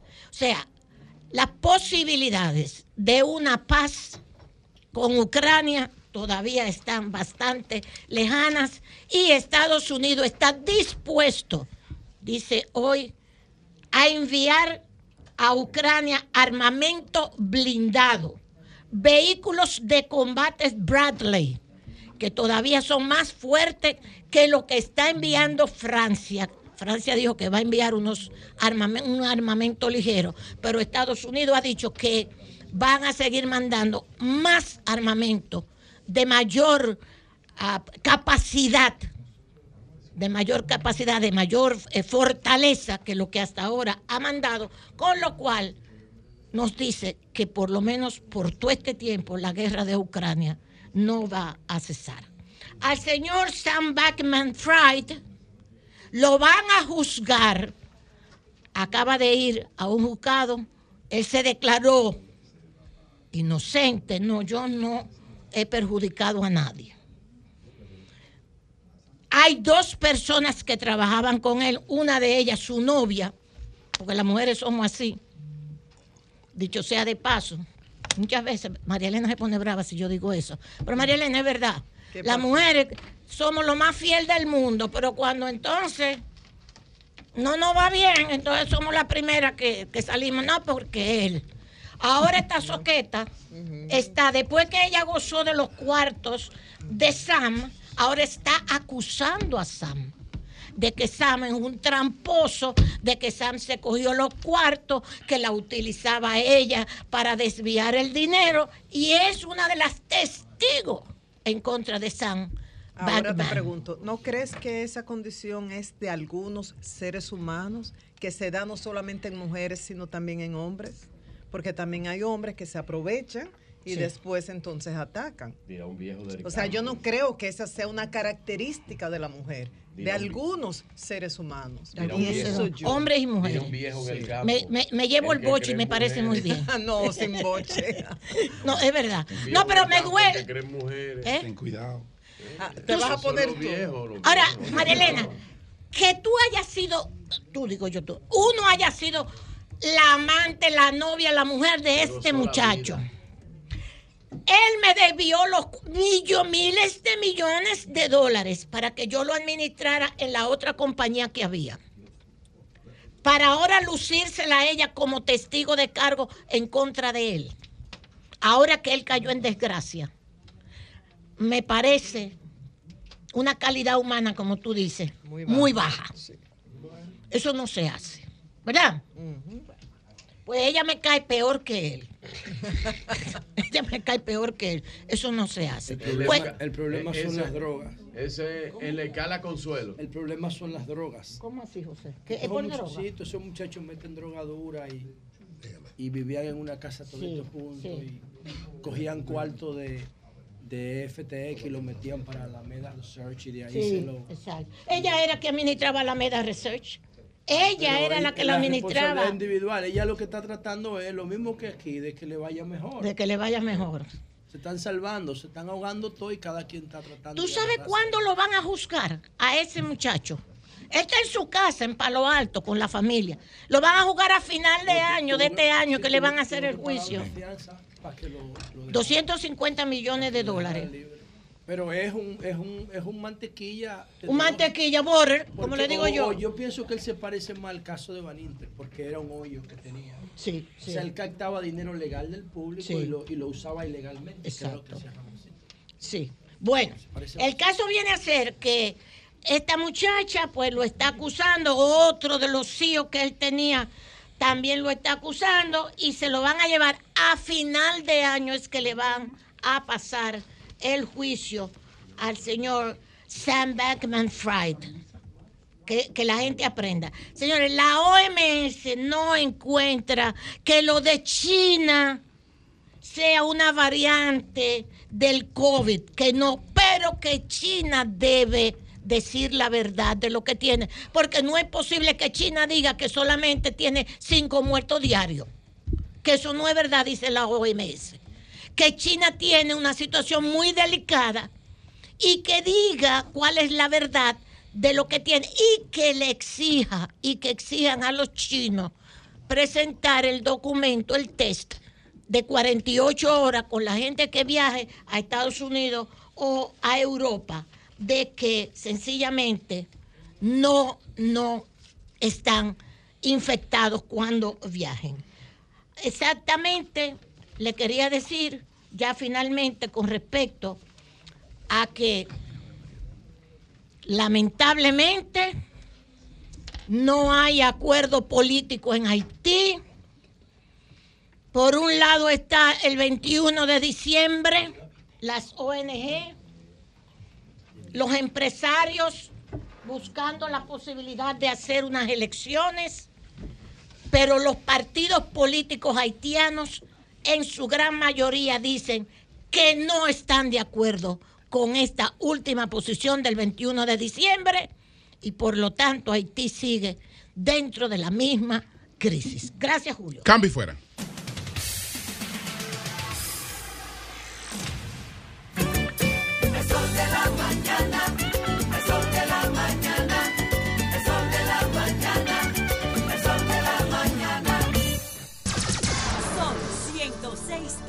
5.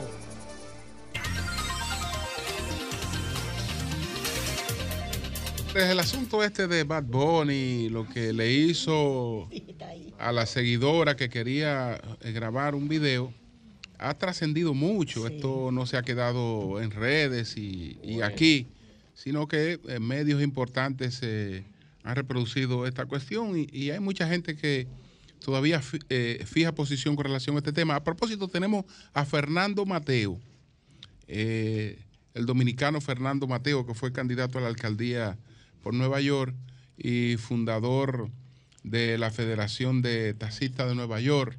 Eh, el hombre de las armas por juguete, de aquel programa que lo hizo tan conocido en el mundo. Sí, lo, sí, sí lo dije, lo, lo dije. Entonces, Mateo, buenos días, Mateo, ¿cómo estás? Muy bien, buenos días. Mateo, cuando tú eh, presencias eh, esto que ocurrió con esta joven y, y Bad Bunny, ¿qué tú piensas? Me dio en realidad mucha pena, mucha lástima eh, de ver eh, cómo eh, un extranjero puede venir a nuestro país y abusar de, de uno de, de un ciudadano dominicano. Eh, yo pienso que estas cosas no, no deben de suceder. Eh, los artistas, la gente famosa, eh, aquellas personalidades que atraen personas deben de saber manejarse dentro de lo que es la posición de, de ellos. Eh, en lo personal, yo he tenido muchas experiencias eh, similar a la que eh, tuvo Bad Bunny, desde luego no, no de la magnitud nunca, porque Bad Bunny es uno de los artistas, si no el artista más popular del mundo en estos momentos, pero eh, yo jamás maltrataría a un fan, eh, sea que sea un amigo o un enemigo, un fan o no fan, eh, hay que saber cómo tratar a las personas. Y yo pienso que nosotros los dominicanos eh, debemos de, ser un poquito más eh, orgullosos de quienes somos y menos tolerantes de abuso de personas con fama. No importa que sean dominicanos o no, pero el caso es que si un dominicano urbano hace lo que hizo Bad Bunny en Puerto Rico, eh, yo creo que las cosas tuvieran mucho más, eh, eh, hubiera, la crítica hubiesen sido mucho más de lo que ha sido la crítica de Bad Bunny. Es más, yo me, me, asusto o, o me, me enfermo cuando yo veo personas tratando de defender una acción como esa, porque la verdad es que no hay defensa. Eh, esa niña a la cual él le hizo eh, tiene padre, tiene madre, tiene hermanos, tiene tío, tiene familia. Y si y yo tengo dos hijas y yo no sé qué yo hubiese hecho si yo veo que a mi hija me la maltratan de esa forma en público eh, y eso es lo que eso es lo que está sucediendo aquí que gente famosa eh, llegan a República Dominicana y como el, eh, es un país eh, tercermundista em, ellos hacen y deshacen y hacen lo que les da la gana porque allá no como que no hay leyes no como que las leyes no no aplican para todo Fernando, pero sí hizo un video y viral eso es lo que me molesta. Mike Tyson le entró a trompar en un vuelo norteamericano a un joven porque le, le, le hizo un chiste. Y a Mike Tyson no le pasó Eso- nada, le entró a trompar. Mike Tyson, que es un atleta, un boxeador, le entró a trompar en un vuelo. Y a Mike Tyson no le pasó nada. sí pero eso no quiere decir que No, te lo digo que no es porque seamos un país tercermundista, es que eso se da donde quiera. ¿Me explico? Bueno, bueno, yo te digo algo. eh, yo creo que la persona que eh, molestó a Mike Tyson fue una una agresión de esa persona contra Mike Tyson. Yo yo conozco la historia bien. Pero Y eso la no le verdad daba es que derecho la a Tyson a persona- golpearlo. la, No lo- la- la persona está, la persona estaba enfrente y en su cara por un vuelo, casi un vuelo entero, molestándolo. Y esa persona pudo haber si- pudo haber agredido a Mike Tyson, aunque Mike Tyson es una persona mucho más fuerte y con más habilidades. Estamos hablando de una niña, no estamos hablando de, de un... Yo no creo que Bad Bunny le hubiera hecho esto a un hombre. Yo tampoco, yo lo publiqué así, pero... ¿Se entiende? Pero, pero, pero esto es una niña, es una dama, es una mujer. ¿Me entiendes? Como que eh, yo peleé con mi papá. Es muy diferente yo pelear con mi papá que mi papá venga y le dé a mi hermana o que un marido le dé a su esposa. ¿Me entiendes? Sí, no sí. estamos hablando de que Bad Bunny agredió a... Bad Bunny no, no la agredió, él no le, no le dio físicamente, pero las acciones de él en una calle de la República Dominicana fue donde sucedió esto. O sea, cuando tú tienes la fama, mira, yo no digo que Bad Bunny es una mala persona, no estoy diciendo ni acusándolo de que él es una mala persona, Eh, es una persona de que gusta en toda parte del mundo. Entonces, las responsabilidades que él tiene como artista, las responsabilidades que él tiene como hombre, es no salir si no quiere que nadie lo vea ni lo moleste, o salir con guardaespaldas para que mantengan eh, la gente un poquito distante a él. Pero donde quiera que él vaya, la gente lo va, va a querer se tirar una foto con él, lo va a querer abrazar, lo va a querer eh, consentir, porque, señores, es el artista más grande del mundo en estos momentos. Entonces, una niña lo ve y desde luego que oye su música, baila su música, sabe todos los cantos y lo tiene ahí enfrente. Sí. Lo normal, ella hizo lo normal, lo que hubiese hecho cualquier persona. Los hombres lo hacen. Es decir, Fernando, tú entiendes, Fernando, tú entiendes, escúchame, Fernando, tú entiendes que él, debió eh, sentir, eh, digamos, por parte de, del, país donde eso ocurrió, eh, realmente una repulsión, ¿no? Bueno, yo, yo pienso que, la, mira, la República Dominicana en estos momentos está en el tope de hacer o deshacer de un artista. Eh, ya lo dominicano no es el segundo plato a, Puerto Rico ni a ningún otro país. ¿Me entiendes? La República Dominicana tiene una fanaticada y tiene el dinero para hacer un artista. Y República Dominicana ha hecho a Bad Bunny eh, cuando Bad Bunny no era Bad Bunny. ¿Me entiendes? Entonces, por eso es que él agradece mucho del país, eh, toca nuestra música, viaja a República Dominicana cada rato cuando él puede ir a cualquier parte del mundo, pero tenemos que saber, mira, eh, él- él- yo pienso, y, y es mi, mi persona, a lo mejor yo, yo le digo a, esta, a estas personas jóvenes, yo lo llamo rookie, porque los rookies no tienen la experiencia que tenemos nosotros. Entonces estos rookies cometen errores. Y si uno no le llama la atención en una manera, en una manera seria, ellos no van a aprender. Es como un niño, tú tienes que enseñarlo. Bad Bunny es un muchacho también, pero hay que corregir los actos incorrectos que él haga ahora, porque mañana puede ser que le suceda otra cosa. ¿Me entiendes? Mañana puede ser que alguien, una, una mujer no acepte que él le, le empuje o, o hoy, hoy le tiró el teléfono, mañana le pone una galleta a una mujer.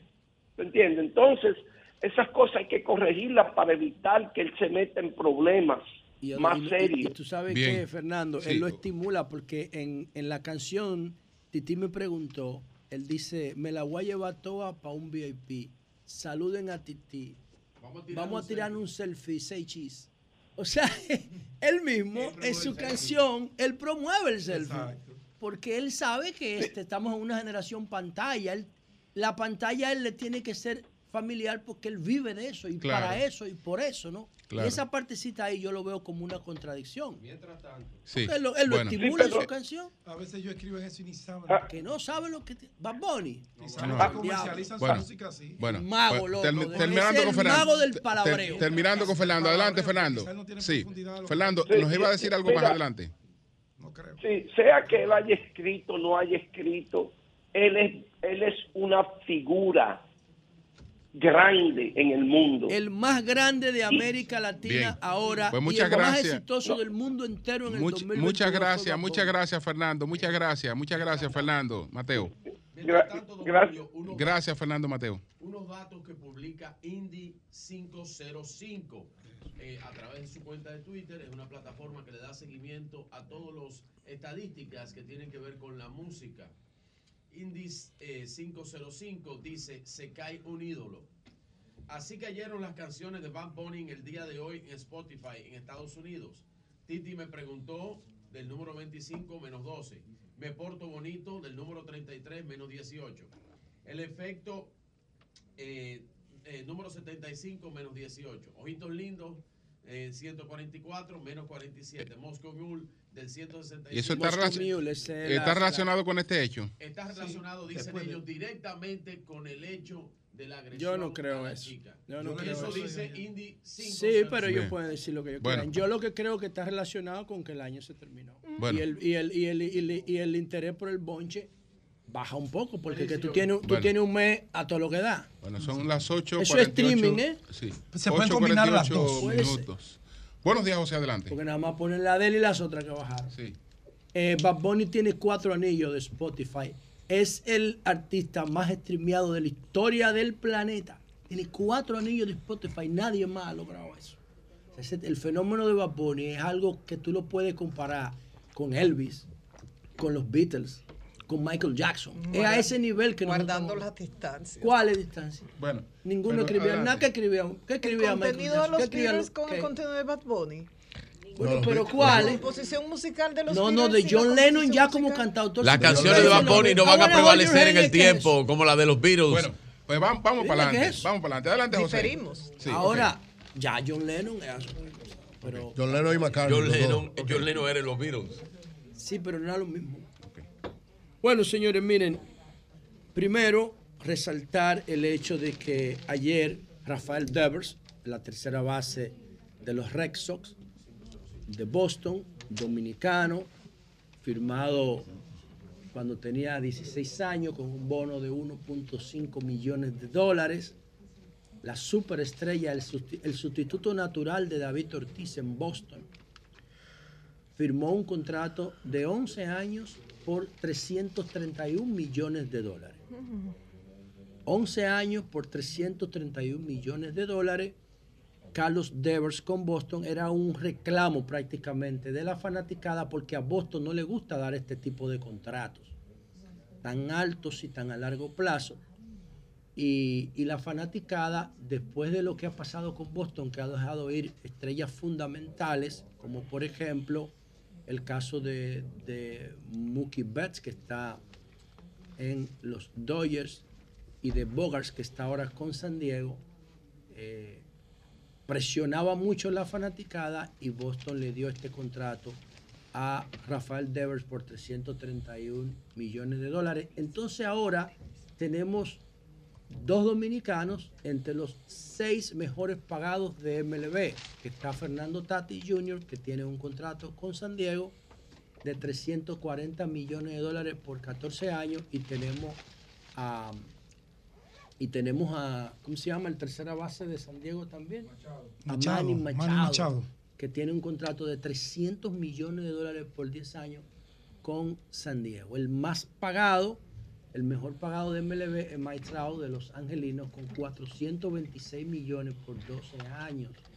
Y está el mismo Mookie Betts que tiene 365 por 12 años. Y Aaron Judge, el de los Yankees, que fue un acontecimiento su firma de 2, 9 años por 360 millones. El y juez, Francisco Aaron Judge. Lindor con los Mets que firmó por 341 millones y 10 años. Bueno, eh, eso es importante. En el caso de, de Devers, tiene todas las herramientas. Desde que tenía 14 años, está vinculado a los Rexos, lo están mirando. Y la diferencia de él con Tati Jr., que para mí Tati Jr. es el prototipo de jugador del futuro. Devers es buenísimo, pero le falta el, el- el carisma que tiene Tati Jr., la espectacularidad jugando el béisbol, que es lo que yo creo que al béisbol le falta al béisbol hay que acercarlo cada vez más al videojuego, porque esas son las generaciones que lo van a consumir en el futuro.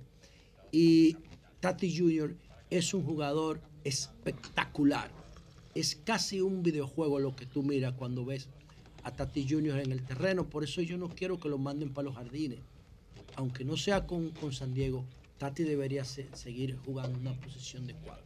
Pero hay que felicitar a, Devers y a todos sus familiares y amigos por este super contrato que ha conseguido. Entonces, señores, con relación al tema de Hipólito y Danilo, miren, hay que tomar en consideración algunas cosas. Eh, Danilo e Hipólito han generado una relación que le debe mandar que le debe mandar una señal a todos los políticos. Aunque es entre ellos esa fórmula, no significa que ellos apliquen eso para todo el mundo, sino entre ellos. Que ellos han, Danilo y, e Hipólito, que han conseguido mantener las diferencias políticas fuera del plano personal. Y eso tiene una trayectoria larga de más de 20 años porque yo creo que el primer gesto fue de Danilo. En el año 2000, Hipólito no alcanzó el 50% más uno, le faltó creo que 0.15% para conseguirlo. Prácticamente nada, ganó las elecciones.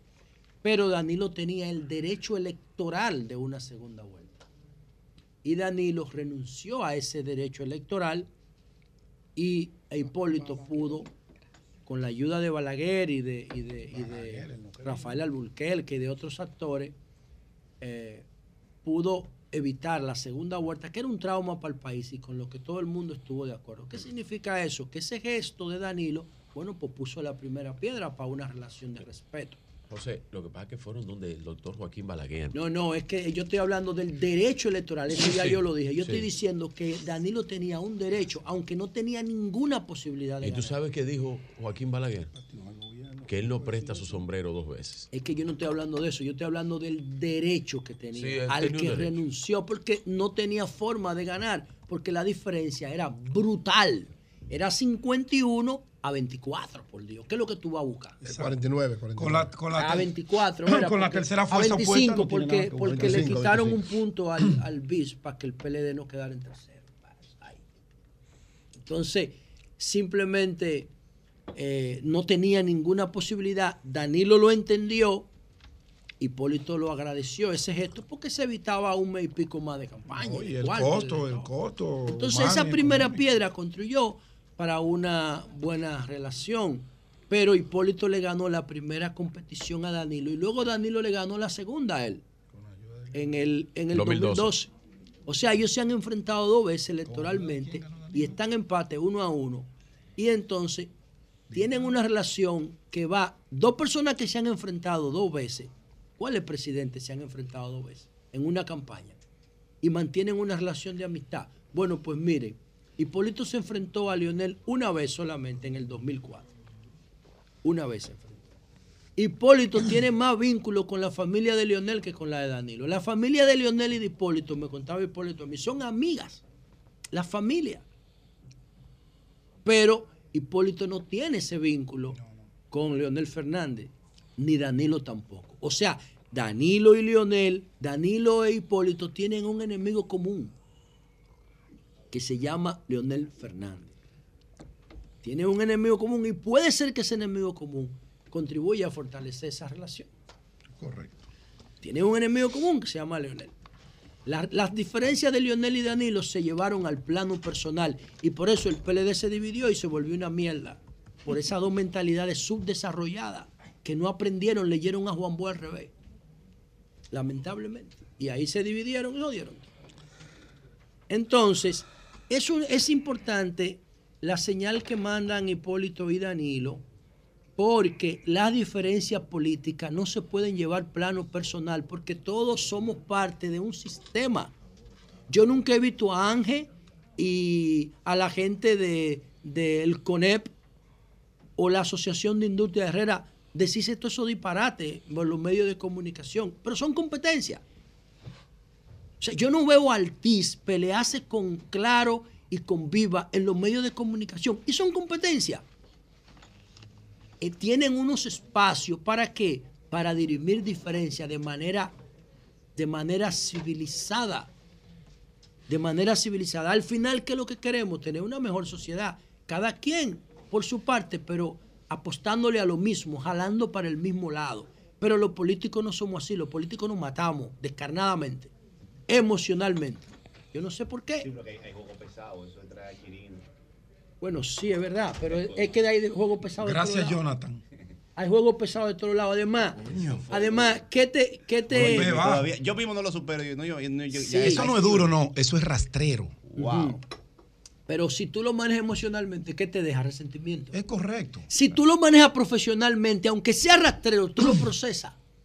Pero, Pero, ¿qué tú guarda ganas? distancia, pero guarda distancia. Pero ¿qué tú ganas con la venganza? No, con la venganza venganza tú no. no ganas nada. No Es que nadie no ha- nadie ha hecho venganza. No, no pero, no te- yo, yo no perdono a Danilo, pero yo no, yo, yo no, yo a Danilo no le guardo ningún No, pues es que no, no. Lo no. que yo entiendo es que él no hizo lo correcto desde el punto de vista generacional. Pero yo no le guardo, yo no le guardo, yo no tengo de que Él no, le tengo odio a Danilo. en No, base a no, sus no. intereses. Yo lo que con Danilo, políticamente hablando, no doy un paso. Pero desde el punto de vista personal, Danilo Tú yo lo le irías reco- felicitar por Año Nuevo. no, pues yo no felicito a nadie, a mí no me Ah. interesa eso. Pero a Danilo, ni de que, de que cumpleaños, no, yo no hago eso. Ahora, yo reconozco que Danilo hizo un gobierno en términos de eficiencia de los mejores de América Latina, en términos éticos de los peores. El mejor presidente que ha tenido la Pero yo le reconozco a Danilo tiempos. muchísimas cosas. Esa estabilidad macroeconómica. Claro, no está muy yo lo Es por. Danilo. No, pues no es por Digo, Danilo. Danilo y Leonel combinado. No, es, es un, es un modelo Volvió que tiene desde 1990 y que Sí, nadie lo ha interrumpido. Es Danilo. No es que Danilo es el mejor presidente que ha tenido la República No, no, últimos no es mejor, pero Lo bueno, porque demuestra. ya tú lo estás viendo como un fanático. No, yo no soy un fanático, no. Por hecho, por hecho y por, resultado, fanático. Danilo es el mejor lo presidente que ha tenido la República Dominicana en los últimos 60 Y yo lo he años. aconsejado a él. Yo lo he dicho desde el principio y Es lo que la mantengo. política no, bueno, como Bueno, no, y por hecho. Yo Pero por, lo que la diferencia siempre van a estar ahí. Lo ¿Te acuerdas cómo le pasó a Leonel importante es encontrar formas civilizadas de dirimir las diferencias. Encontrar formas civilizadas porque todos pertenecemos a una misma clase política.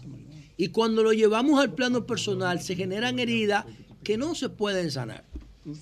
Yo creo que, por ejemplo, eso de Quirino pudiera ser una herida muy difícil de sanar, pero que si tú la manejas profesionalmente te da mejor resultado que si tú la manejas emocionalmente. Ahí está el PLD dividido. Cuando viene a ver el PLD está Pero no fue por eso que el PLD se dividió, no. No, no, no. El tema que dividió al PLD fueron las ambiciones. Para mí fue ese. No, no, era el tema de la reforma. No, eso no. Está bien. Porque Leonel siguió ahí cogiendo su Está bien, golpe. llévate de eso. No hubo problema. Llévate de eso. Fueron las la Pero ya eso no tiene sentido discutirlo porque eso no tiene, eso no tiene vuelta atrás. Por último, yo quería decir lo siguiente. Miren, señores, reiterar lo que hizo el gesto de Puerto Rico con nosotros. Diablo, qué maldito gesto hizo esa señora, la, la comisionada residente de Puerto Rico en Washington, pidiéndole al Departamento de Estado que integre a los dominicanos en los en los, en, las- en los visados para la reconstrucción de Puerto Rico. Señores, Puerto Rico, Estados Unidos le aprobó a Puerto Rico medio PIB. Puerto Rico tiene 100 mil millones de dólares en PIB y Puerto Rico le, y Estados Unidos le autorizó 40 y, 42 mil 800 millones de dólares para la reconstrucción. Medio país nuevo. Y necesitan gente para trabajar porque los puertorriqueños no quieren trabajar, no lo necesitan, son ricos y la otra parte se ha ido y las otras partes ya están viejos. Entonces necesitan más de un millón de trabajadores los puertorriqueños para poder gastar esos 42 mil millones de dólares. Y esa señora ha dicho, "No, yo quiero que vengan los dominicanos porque son un socio estratégico de nosotros, que se beneficien de eso. Y esa mujer debería ser reconocida en República Dominicana por ese gesto, por eso le dediqué el, el- el- el- tema de ayer, el comentario. Y hoy me quiero referir ya brevísimamente para terminar. Mire, la República Dominicana tiene que comenzar a pensar como un país ya de ingresos medios. No puede pensar como un país pobre. La República Dominicana ahora, con el tema del calendario de fin de año, está, está desperdiciando mucho dinero. Un indicador que yo tomo para saber cómo va el, dinamismo de la sociedad es el tránsito. ¿Por qué? Porque el tránsito me dice a mí la cantidad de gente que está haciendo actividades en las calles. Y todavía el tránsito en República Dominicana está en un 20% de lo normal. Y yo estoy en el, en el principal centro del país, ahora mismo, aquí donde estamos ahora. Y lo que normalmente me toma una hora para yo llegar aquí, yo lo estoy haciendo en 10 minutos. En 10 minutos, en 15 minutos, no paso de ahí. ¿Por qué? Porque hay una gran cantidad de personas que no está haciendo lo que normalmente hace. Y nosotros tenemos en esta ya, desde el día 24 de diciembre, y hoy estamos, ¿a ¿cómo que estamos hoy? A 5. Si ustedes consideran que el, el- el mes de diciembre fue de 31 días, ¿cuántos son? 12 días ya, con esa disminución. ¿Cuánto habrá disminuido la producción económica en los últimos 12 días, del 24 de diciembre para acá? Un 50%. Voy a ser conservador y lo voy a dejar en un 50%. Ahora, ¿cuánto cuesta un día económico para la República Dominicana? ¿Qué valor tiene? Si usted agarra los 365 días del año, le quita los 52 domingos, le quita 26 sábados, le quita 12 días de vacaciones que tenemos de fiesta. Entonces, ¿qué le quedan? Le quedan 275 días. Y si usted divide 113 mil millones de dólares por 275, el resultado, el resultado es el siguiente. El siguiente. Cada día no laborable le cuesta al país 411 millones de dólares. Cuando usted multiplica eso por la tasa de 56 por 1, son 23 mil millones de pesos. Ahora usted multiplica 23 mil millones de pesos, usted lo multiplica por 12 días y estamos hablando de 276 mil millones de pesos. 276 mil millones de pesos. Le han costado a la República Dominicana. Ahora eso lo podemos dividir en dos, porque vamos a suponer que solamente se ha reducido un 50% la actividad económica, entonces serían 138 mil millones de pesos. ¿Podemos nosotros hacer como los griegos, que generaron una crisis porque tenían el calendario lleno de días de fiesta? ¿Podemos dar nosotros ese lujo? Yo pienso que no. Yo pienso que no. Uno de los principales problemas de la seguridad es que nosotros no podemos invertir lo que se lleva el modelo para pagarle bien a los miembros, para formarlos en la universidad, para meter toda la tecnología que se necesita para eso. Eso se lleva muchísimo dinero. Nosotros estamos votando en 12 días 138 mil millones. No calculemos el gasto educativo que se ha desperdiciado en esos, 100 en esos 12 días. Ningún colegio está dando clases hoy. Ni escuela pública ni nada. Que ese es otro tema. Y para terminar, ¿qué pasa con esto? Miren, el gobierno se vio en la necesidad de decretar un día no laborable el pasado lunes, porque el 31, el, el- el día primero cayó domingo, pero el 25 también cayó domingo.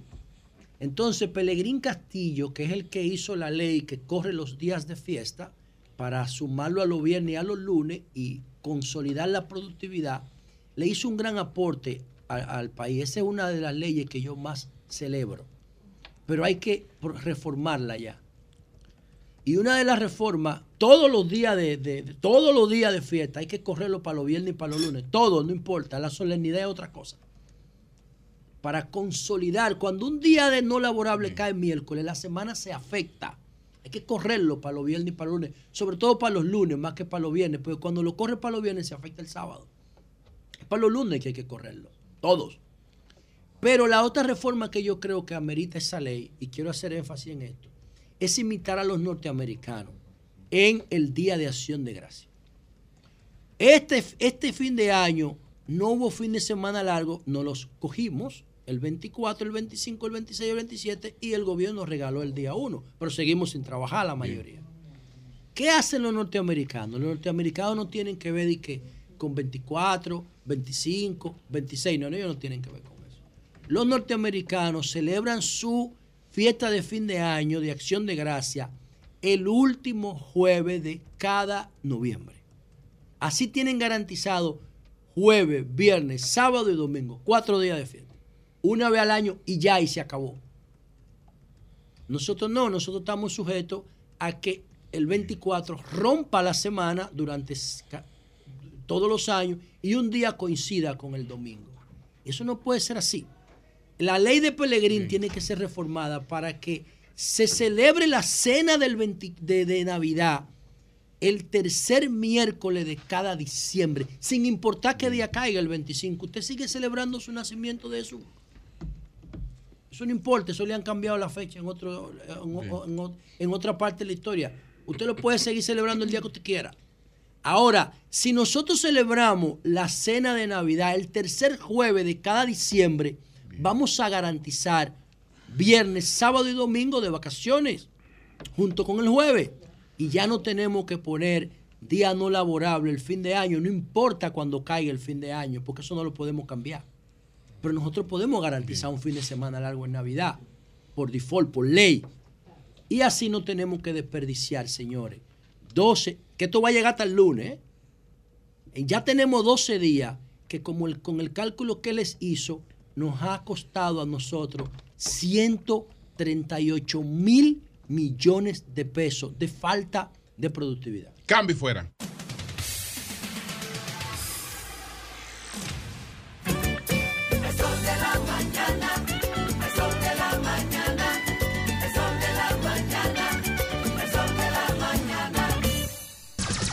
Son 106.5. 9, 13 minutos. Buenos días, Marilena. Buen día a todos. Cabral Barahona está de luto. El matador y la víctima del hecho ocurrido en la madrugada del 31 de diciembre, el sábado pasado en la madrugada, pertenecen a una misma familia. Luis Eduardo Ferreras Félix, el sargento que disparó contra la joven Yasmeli Félix, una joven de 27 años que murió el martes, el hecho ocurrió el, el sábado y murió el martes, son hijos de dos primos hermanos, los Félix. Ya ustedes saben el dolor que hay en estas familias, el dolor que hay en Cabral, mucho dolor por lo que hizo el matador y por la víctima. Y de este hecho trágico hay muchas lecciones. Lo primero, cuando una persona demuestra, aquí vemos a la, a la joven muerta, Yasmeli Félix, junto a su padre, el doctor Temístocles Félix, él murió en, el, en julio del 2020, aquí está con Dagoberto Tejeda, porque él era, además de médico, había estado también en política, el promotor de las cachúas de Cabral, y más adelante voy a hablar de esto.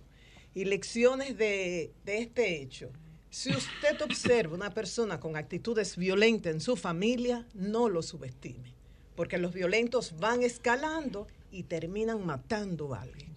Si en una institución como el ejército, la armada, como le quiera llamar, el Ministerio de Defensa, hay uno de sus integrantes que ha agredido a otro, aunque eh, a otra persona, aunque no haya habido muertes, actúe, sancione, porque de lo contrario, si lo deja así impune, lo va a estimular a que siga agrediendo. Me dicen que en el caso de este sargento Ferreras Félix, ya habían, por lo menos, esta sería como la cuarta ocasión en que agreda a otra persona. Un caso concreto, para no hablar así que ustedes crean que estoy especulando, ocurrió en septiembre del 2019. Un disparo en cada pie a un joven. El joven Joan Félix Félix. La coincidencia de apellidos me dicen que en, Barahona hay muchos Félix. Son y- todos de y que todos, todos. son familiares. Esa, esa es una lección. Y mato. La violencia.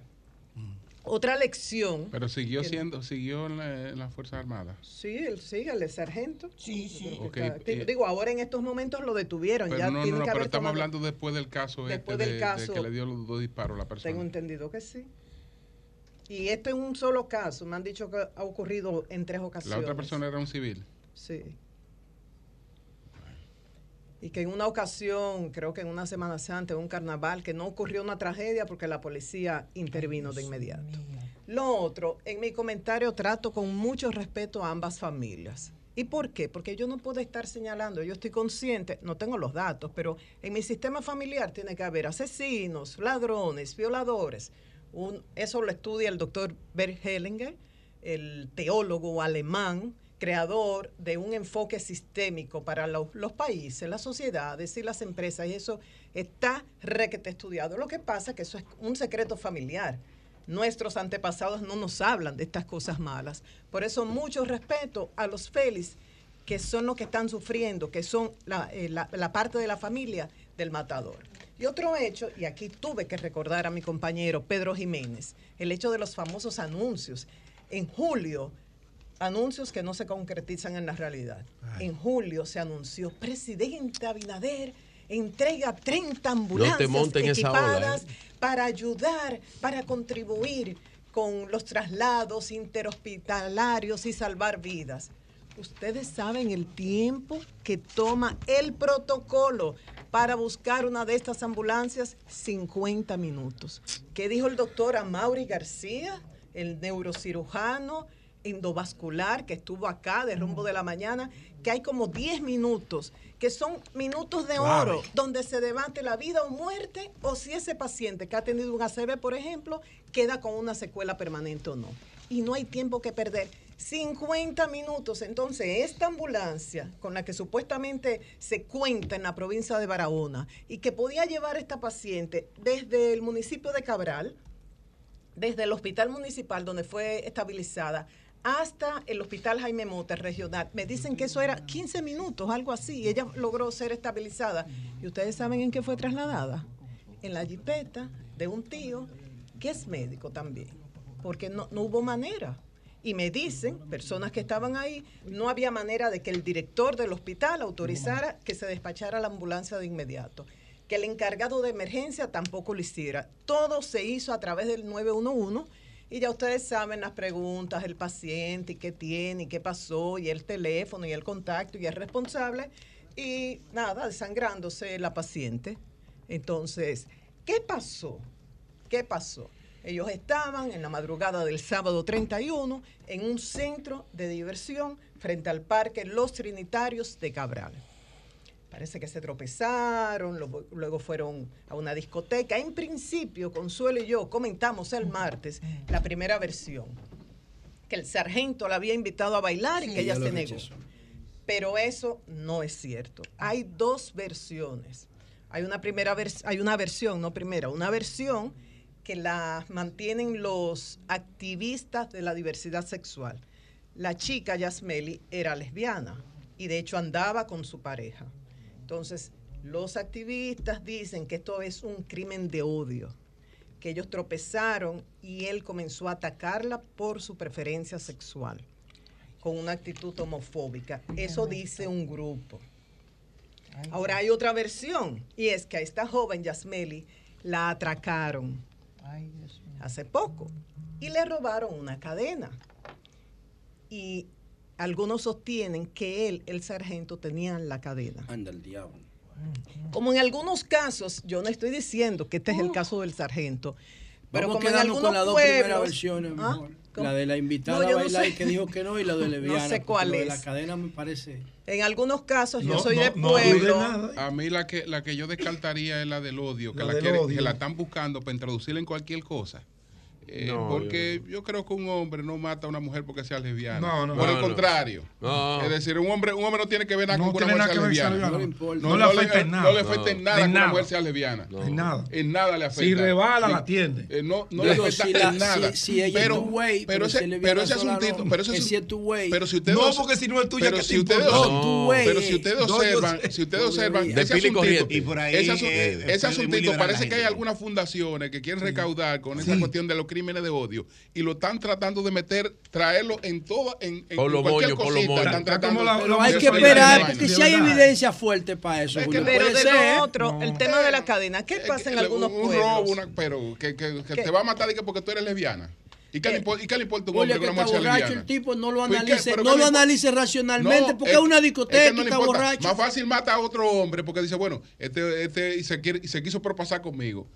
Se puso a Al agarrarme, hombre sí, a- al me hombre sí, agarrame, coño, pues, me miró mal. Si quieren, pero, pero, más adelante pero di que- podemos que- que tratar. odio, no, Ahí no, faltan no, elementos, no, no, faltan no, elementos. no, no, no. ¿Cuál es la- Después, quizás más adelante, lo que pasa es que el entierro fue tarde porque el INACIF entregó Sí. muy tarde el cadáver. ¿Cuál es la otra versión? Pero si quieren, luego podemos tratar de hablar con Alexa, Porque- que es la pareja porque- que estuvo ahí. La pareja, la, pare- Alexa, la- la pareja sí la puede matar por celo. Exacto. La pareja la puede matar por celo, pero que una gente diga que, ah, que, fulano, que fulano es homosexual y yo lo voy a matar por eso. La otra versión ¿La es versión que cuál es? él supuestamente estaba vinculado a una banda de atracadores. Ay, Cristo. ¿Y quiso asaltarla? Eh, no, que ella lo acusaba De de, que que le habían la cadena cadena. de Ah, oro había un conflicto que le habían ya, eh, robado, él la tenía. Yo no estoy diciendo que esto sea verdad, sino que de esto Sí. surge Esto- un enfrentamiento sí. entre ellos y al tropezar Eh, ese eh, día, bueno, Esto refuerza, una, una fuente me escribe, una fuente confiable me dice que el matador, bueno, como tú bien lo señalaste, eran aparentados. Pero ¿qué ocurre? Que supuestamente ella le estaba reclamando por el tema de la cadena porque el homicida dirigía una banda de atracadores. Esa es otra versión. Que es lo que yo estoy refuerza lo que diciendo. está diciendo. Ok, ok, Esas son las dos versiones que hay. Por ahí, por ahí puede ver más sentido. Sí, por ahí sí. Entonces, ella es hija del doctor Temístocles Félix, Temito, como le decían. Dagoberto Tejeda lo calificaba como su maestro.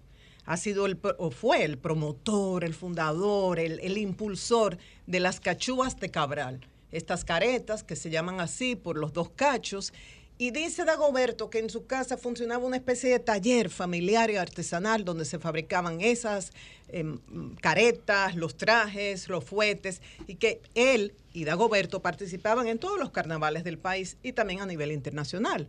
Fueron a Aruba, a Guadalupe, a Colombia, a Cuba, y que Don Temito, como le llamaban, el doctor Félix, llevaba trajes y caretas y fuetes y cuando viajaba entrenaba jóvenes para que se expandiera esta tradición carnavalesca que se celebra en Semana Santa en Cabral Barahona en otros países. Bellísimas. Dagoberto lamentó muchísimo Sí. su muerte que ocurrió en julio del 2020 y destacó los aportes de él a esta tradición porque dice, él no pedía nada, él no Ay, exigía sí, nada, ay, solamente que esto se divulgara.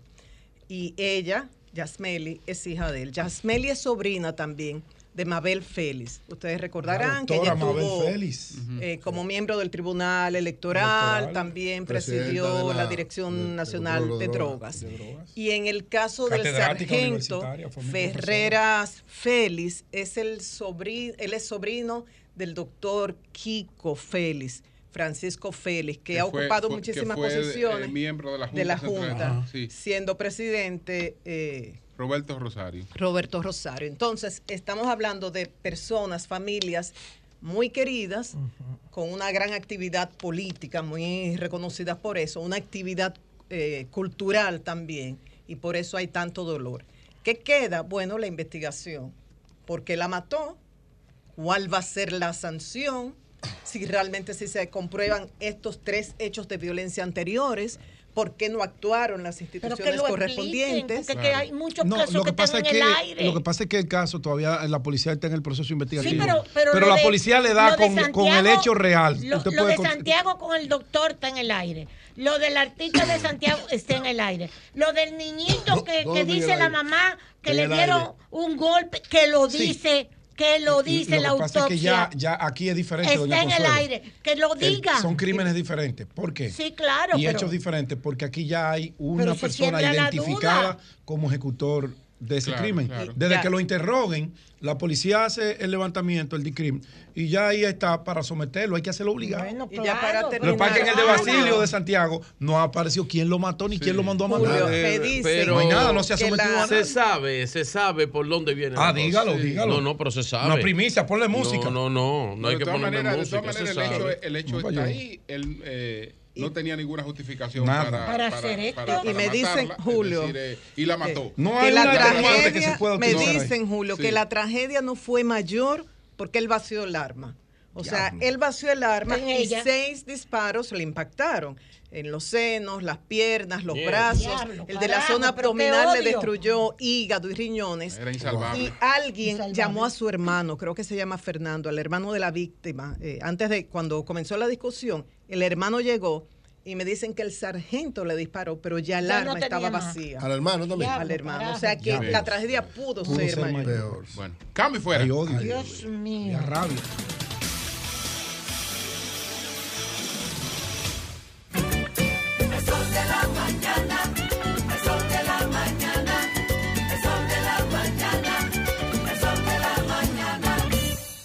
Aló. Viejo, ya nos vamos. ¿Ya no vas a tomar vete? Eh. Bueno. Te quedaste. Renueva tu Marbete 2022-2023 a partir del 18 de octubre 2022 desde nuestra página web de gii.gov.do o en cualquiera de las entidades financieras autorizadas. Compra tu marbete y montate en la ruta. Dirección General de Impuestos Internos, cercana y transparente. A peso el millón, a peso el millón. Ahora en Superquino, un peso es un millón. Todos los días, no te pierdas eso. 25 millones por 25 pesos. Y hay mucho más. Además de los 25 millones que ganas al acertar 10 números, oigan la bulla. También ganan los que aciertan con 9, 8, 7, 6 y 5. Y si no pegas ninguno, ganas 80 pesos por cada 25 pesos jugados. Super Kino de Leisa, el único juego que si te pelas, ganas.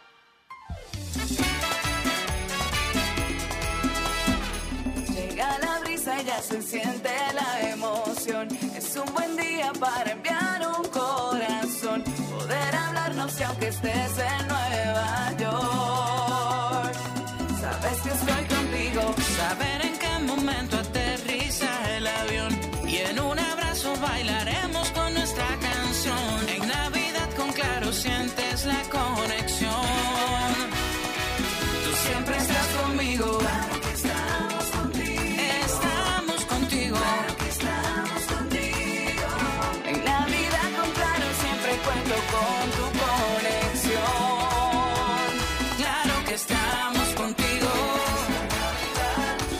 Vida, claro que estamos.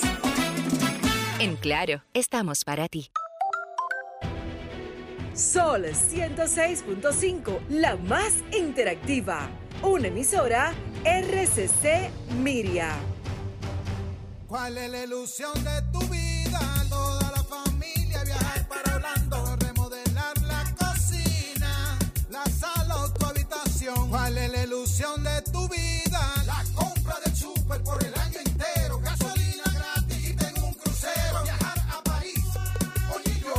ilusión de tu vida puede ser pagar los estudios, la jipeta nueva, un apartamento, eso es lo que quiero. Y de comprarme a mí un carrito nuevo, esa es mi ilusión, esa es la que Por cada 500 pesos de aumento en tu cuenta de ahorro, participa en sorteos semanales. Además, en el sorteo final de un Suzuki Swift, una Volkswagen Tiguan 2023 y un apartamento de constructora Bisonó. Banco Popular, a tu lado siempre. Somos la tierra que nace con el verde de esperanza, la semilla que en los campos fue sembrada con amor. Y que el sol la vio creciendo entre gente que la amaba. Hoy resuenan las campanas, ha llegado Navidad.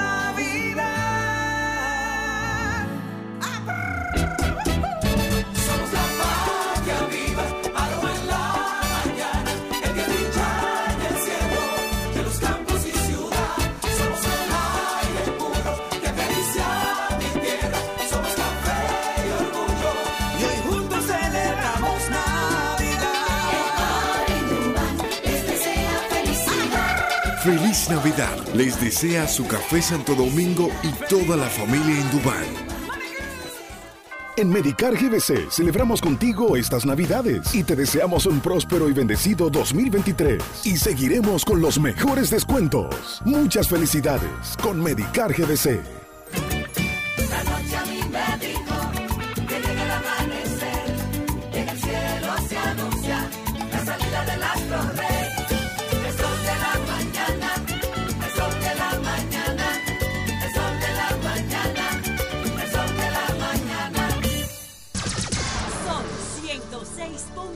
Sol 106.5. Son las 9.31 minutos. Buenos días, Pedro. Adelante. Buenos días, don Julio Martínez Pozo. Buenos días a todo el elenco de este prestigioso programa Sol de la Mañana. Buenos días al equipo de producción que dirige Leanet Jiménez. Buenos días a todos nuestros amables radio escucha y televidentes y cibernautas. Bueno, señores, música de primicia. Suénala. Primicia del sol de la mañana. Primicia del sol de la mañana. El gobierno dominicano, a través del Ministerio de, Edu- de Agricultura, le da otra estocada mortal al sector productivo nacional. El gobierno dominicano, a escondidas, sin consultar con nadie, con ninguna asociación, prohibió de manera unilateral la exportación de huevos a cualquier parte del mundo, como rezan dos comunicaciones que voy a leer y a socializar con nuestros amables televidentes, radioescucha y ¿Y cibernautas. por qué? Antes de leer. Para allá voy. Porque después que lo lea, voy entonces a analizar el por qué. Yo tengo aquí. Prohibida la exportación de huevos. Correcto. Primero tengo una circular que emitió el director general de aduanas, nuestro gran amigo Eduardo San Lobatón, atendiendo un mandato de una comunicación que le envió el ministro de Agricultura, el señor Limbel Cruz. ¿Qué dice la circular 0013677? Dice, a los administradores de aduanas, subadministradores, encargados de revisión o comités técnicos encargados de depósitos y almacenes, oficiales de aduana encargados de exportación. Asunto, suspensión por 30 días de las exportaciones de huevo. Suspensión por 30 días de las exportaciones de huevos a cualquier parte del mundo. Comunicación del Ministerio de Agricultura, MARD 2022 52945 del 28 de diciembre del 2022. Como estábamos en fiestas, hicieron lo mismo que querían hacer con la ley de los fideicomisos en el Congreso Nacional. Manejaron esto de manera oculta, no hubo una reunión con ninguna de las asociaciones que agrupan a los productores de huevo de la República Dominicana. No hubo una reunión ni una notificación a la Asociación Dominicana de Productores de Pollo y Huevo, ADA. Nada. Por eso yo digo que una estocada mortal representa para ese sector esta decisión. Dice esta comunicación, en atención a requerimiento del Ministerio de Agricultura, contenido en una comunicación de referencia en la que se informa a esta Dirección General de Aduanas que, con efectividad el 28 de diciembre del año 2022, se ha decidido suspender las exportaciones de huevos por un periodo de 30 días a cualquier parte del mundo, debido al aumento de estas en un 118%, y con miras a satisfacer de manera adecuada el consumo local de este producto y al mismo tiempo garantizar la soberanía y la seguridad alimentaria de los dominicanos. Las administraciones a su cargo darán efectivo cumplimiento a esta medida. Sigo. La segunda comunicación se la envía el ministro de Agricultura, el señor Limber Cruz, al teniente general Carlos Luciano Díaz Morfa, ministro de Defensa. Pedro, excúsanos, porque de- desde que diste la primicia, eh, llamamos al ministro de Ah, excelente. Y lo tenemos aquí, Qué a bueno. Cruz, para que nos explique cuál es la motivación de esta decisión que por 30 días, eh, pues, prohíbe las exportaciones de huevos. Parece que la llama, vamos a ver, buenos días. Se cayó, pero vamos, Bueno. vamos a intentar. Continúa, Pedro. Entonces, Entonces, intentamos comunicar. La segunda comunicación, Sí. porque la motivación es que Ya las cerré. exportaciones aumentaron Sí. un 118%. Ok, ok. ¿Y en qué cabeza puede caber que porque aumenten las exportaciones a diferentes partes del mundo de un rublo de tan alta importancia para la alimentación y del sector productivo local, usted va a parar de golpe y porrazo sus exportaciones. Ustedes saben cuánto le cuesta a un sector lograr que sus productos lleguen a un mercado, que sea aceptado en un mercado, que reconozcan la calidad, el precio, el origen de un producto, para que de golpe y porrazo, porque el gobierno quiere bajar de manera abrupta el precio del huevo y parar el tema de la inflación, que las políticas públicas no lo han logrado, le da este golpe bajo, porque nadie, nadie, oigan esto, para pasar al doctor, al, al ingeniero Limber Cruz, nadie de las asociaciones y productores sabía de esto. Esto Bien. se hizo a escondida. Bueno, Limber, eh, ministro de Agricultura. Buenos días, Limber. Buenos días. Eh, sí, ministro, por favor, para que nos explique eh, por qué esta, esta decisión del Ministerio de Agricultura de prohibir por un mes las exportaciones de huevo y según ha dicho Pedro Jiménez, esto se hizo sin eh, eh, informar a los productores de la situación. Ellos eh, desconocían que eh, la medida se iba a tomar, que fue sorpresiva para ellos. Bueno, vamos primero a poner al país en contexto para que las razones por las cuales se ha tomado la medida. Cuando Se escucha, se escucha mal, ministro. Se escucha mal, ministro. Vamos a ver si. si- expliqué a, a la joven que me llamó que yo que camino a Samaná y que voy en la carretera. Ah, que va en la carretera. Va en la carretera. Voy en la carretera camino a Samaná porque voy a aperturar unos caminos vecinales que estamos haciendo. Ok, ok. Sería bueno que se detenga un momentito, Pero si se ministro, si, es posible. momentito ahí. Párate, párate de la derecha. párate Sí, de la para. derecha. Sí, sí, sí. Sí. Nosotros les resolvemos me- lo del DGC con cualquier sí. problema ahí. ¿Me escuchan ahora ahí? Cumpla la norma. Hello. Sí, a- adelante. Hello. Sí. ¿Me escuchan ahí? Sí, le escuchamos, ministro.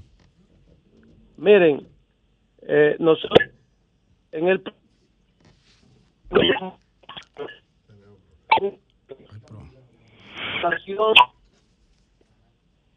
todos conocemos Bueno, se escucha No muy mal, Se se escucha muy escucha mal. muy mal. Vamos a ver si, si, si en otro punto. Buscar otro puntito ahí. sí. Sería bueno que avancen un poco y cuando usted vea la señal. Exacto. A mí me le digo, párese. Mejor, ahí se detiene, por favor, porque es importante su explicación. Es muy importante la explicación. La más importante. si encuentro otro punto mejor. Ahí está bien, ahí ministro, está bien, ahí está ministro. bien. Mira a ver, el ministro ahí. El ministro va a tener que comprar un celular también. Eh, no, no, la señal es mala por ahí, Julio. No, no, no. No, no, el ministro no. No, y, y eso no es problema de paquetico, no, no. Esa es la Esa- carretera, esa es la eh, carretera Juan Pablo Duarte. Esa, eso no eh, sé. esas líneas. Es complicada. Va- Bueno. va- vamos a intentarlo, vamos a intentarlo un poquito más adelante. Vamos a ver si Mucho tenemos. accidentado.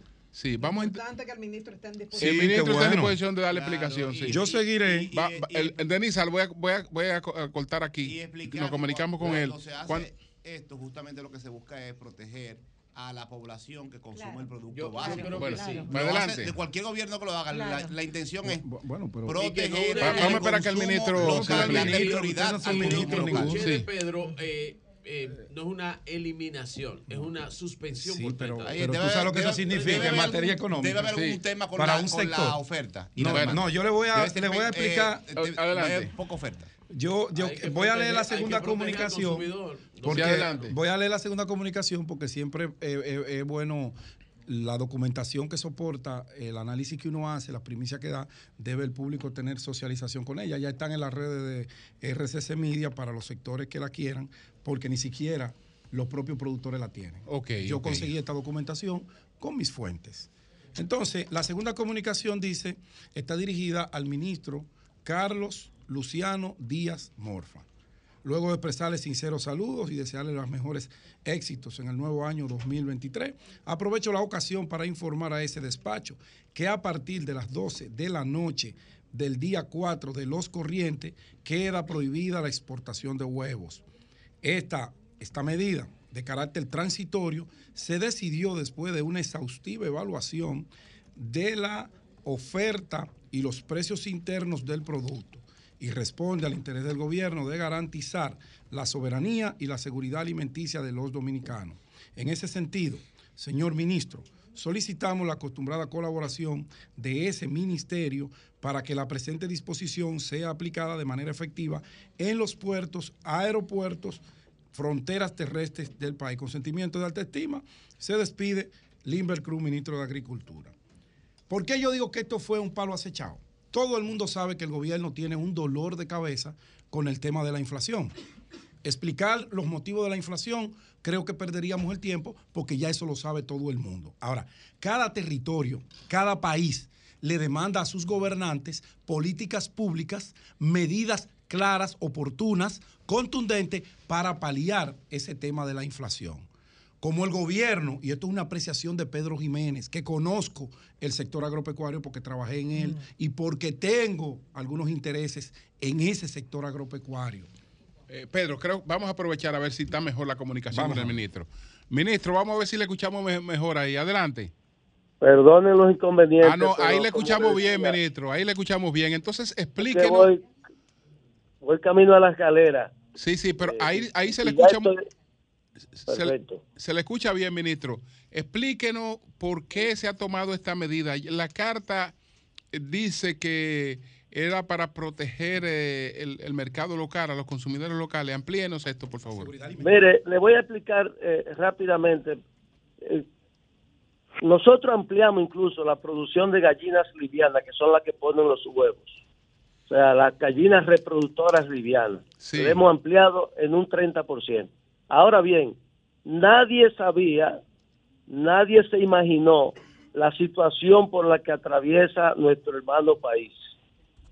Eh, Haití, por un lado, ha habido un alto consumo en los hoteles de, de- de huevos. Hay un más turistas que nunca, que todos ustedes saben que le gusta desayunarse con su huevo. Y ha habido un, una, un aumento desproporcional con relación a lo que normalmente nosotros consumimos unos 8 millones de huevos diarios. Ok. Y Haití se va 1.2 millones diarios de huevos. Pero ahora, producto de la crisis, eh, no solamente a Haití, a Cuba demandando huevos, diferentes países demandando huevos. Entonces, nosotros teníamos que garantizar la soberanía y la seguridad alimentaria de los dominicanos. Se estaba yendo una proporción eh, duplicando casi el- la, la demanda que, que normalmente ellos hacen. Entonces nosotros, por una, una decisión transitoria de 15 días primero, revisable, nosotros vamos a suspender las exportaciones a todos los mercados que no sea la República Dominicana. En el caso, de- transitoriamente. en el caso, en, transitoriamente. en el caso del mercado haitiano, ¿cómo está considerado ese mercado? Porque Bueno, eh, ese mercado es eh, local, porque ese mercado me imagino que compra, una parte compra en los mercados locales. 35 millones de huevos en el mes se consumen los haitianos de la República Dominicana. Aproximadamente 1.1, 1.2 millones diarios. Sí. Pero ahora, ahora, producto de que ellos no tienen, no están produciendo nada de huevo, porque como no tenían la forma, las bandas no les permitían en los puertos mejor eh, traer este, los alimentos, Sí. eh, las gallinas tuvieron que, que, que comérselas y venderlas porque no, no tenían alimentos. Entonces no producen nada y ahora todos tenemos que suplirlo Eh, nosotros. Entonces No la medida, solamente- la, me- la medida lo incluye, lo incluye a ellos o, o- o- o a una A todo- parte. a todo el mundo, a todo el mundo. Eh, a todo el mundo. hay, eh, pero ministro Consuelo, buenos días y gracias. Ministro, ¿no se le comunicó o sí se comunicaron con las asociaciones, con los, los productores Pero, de huevos para esta medida? Pero Consuelo, ¿cómo usted va a pensar que un gobierno va a ten- tomar una medida sorpresa? Exacto. Eso se llamó, eso se llamó con tiempo. Yo soy un agente planificado, eh, eh, una gente que hago las cosas bajo la prudencia eh, y, y no me voy a, a- a- a- a- a tomar una medida sin, sin la consulta y sin la y, y sin el consenso también, y sin el consenso de la asociación. Pero dice Pedro Jiménez, que fue el que trajo la información que ustedes no le comunicaron nada a las asociaciones de productores de huevos. Por lo menos por escrito. Pero nosotros tenemos- La comunicación de la, de la Pero- notificación me la da yo la O, o no fue por escrito, así, fue verbal. es tanto- es ta- no, eso fue por escrito. Todo tiene, en el gobierno todo tiene que hacerse de una manera eh, ok. transparente y bien y bien documentada. Y lo y lo gra- y, lo- y otra cosa que es bueno que la- el pueblo sepa Sí. es que esta medida tenemos nosotros aproximadamente 15 días eh, eh, discutiéndola y y, y, y so- y- y además sopesándola para evitar eh, precisamente este tipo de comentarios. O sea, no, no ha sido así. Ah, y otra cosa, una, otra cosa que quiero decirle a ustedes, Sí. la suspensión, la suspensión se hará, la, la vamos a dejar libre las exportaciones hasta el viernes a las 6 de la tarde, que es cuando se cierran los mercados internacionales con la frontera. O sea que no es de, que- que de golpe y porrazo. Se dieron tres, cuatro días para que la gente pudiera hacer su y prepararse para, para a- a enfrentar la medida. se, se ha registrado Un ya un desabastecimiento y de qué nivel es? Primera pregunta. Y la segunda, ¿es posible incrementar la producción local? ¿Qué harían para lograr ese objetivo? Mire, eh, lo primero es que aquí no hay desabaste- desabastecimiento en la República Dominicana. Todo lo contrario, estamos exportando huevos. Si estamos exportando es porque eh, tenemos cubierto el mercado local y también eh, eh, las exportaciones. Ahora, no podemos seguir dejando abiertas porque los países eh, que, que, que nos rodean a nosotros tienen problemas de, de- de seguridad alimentaria.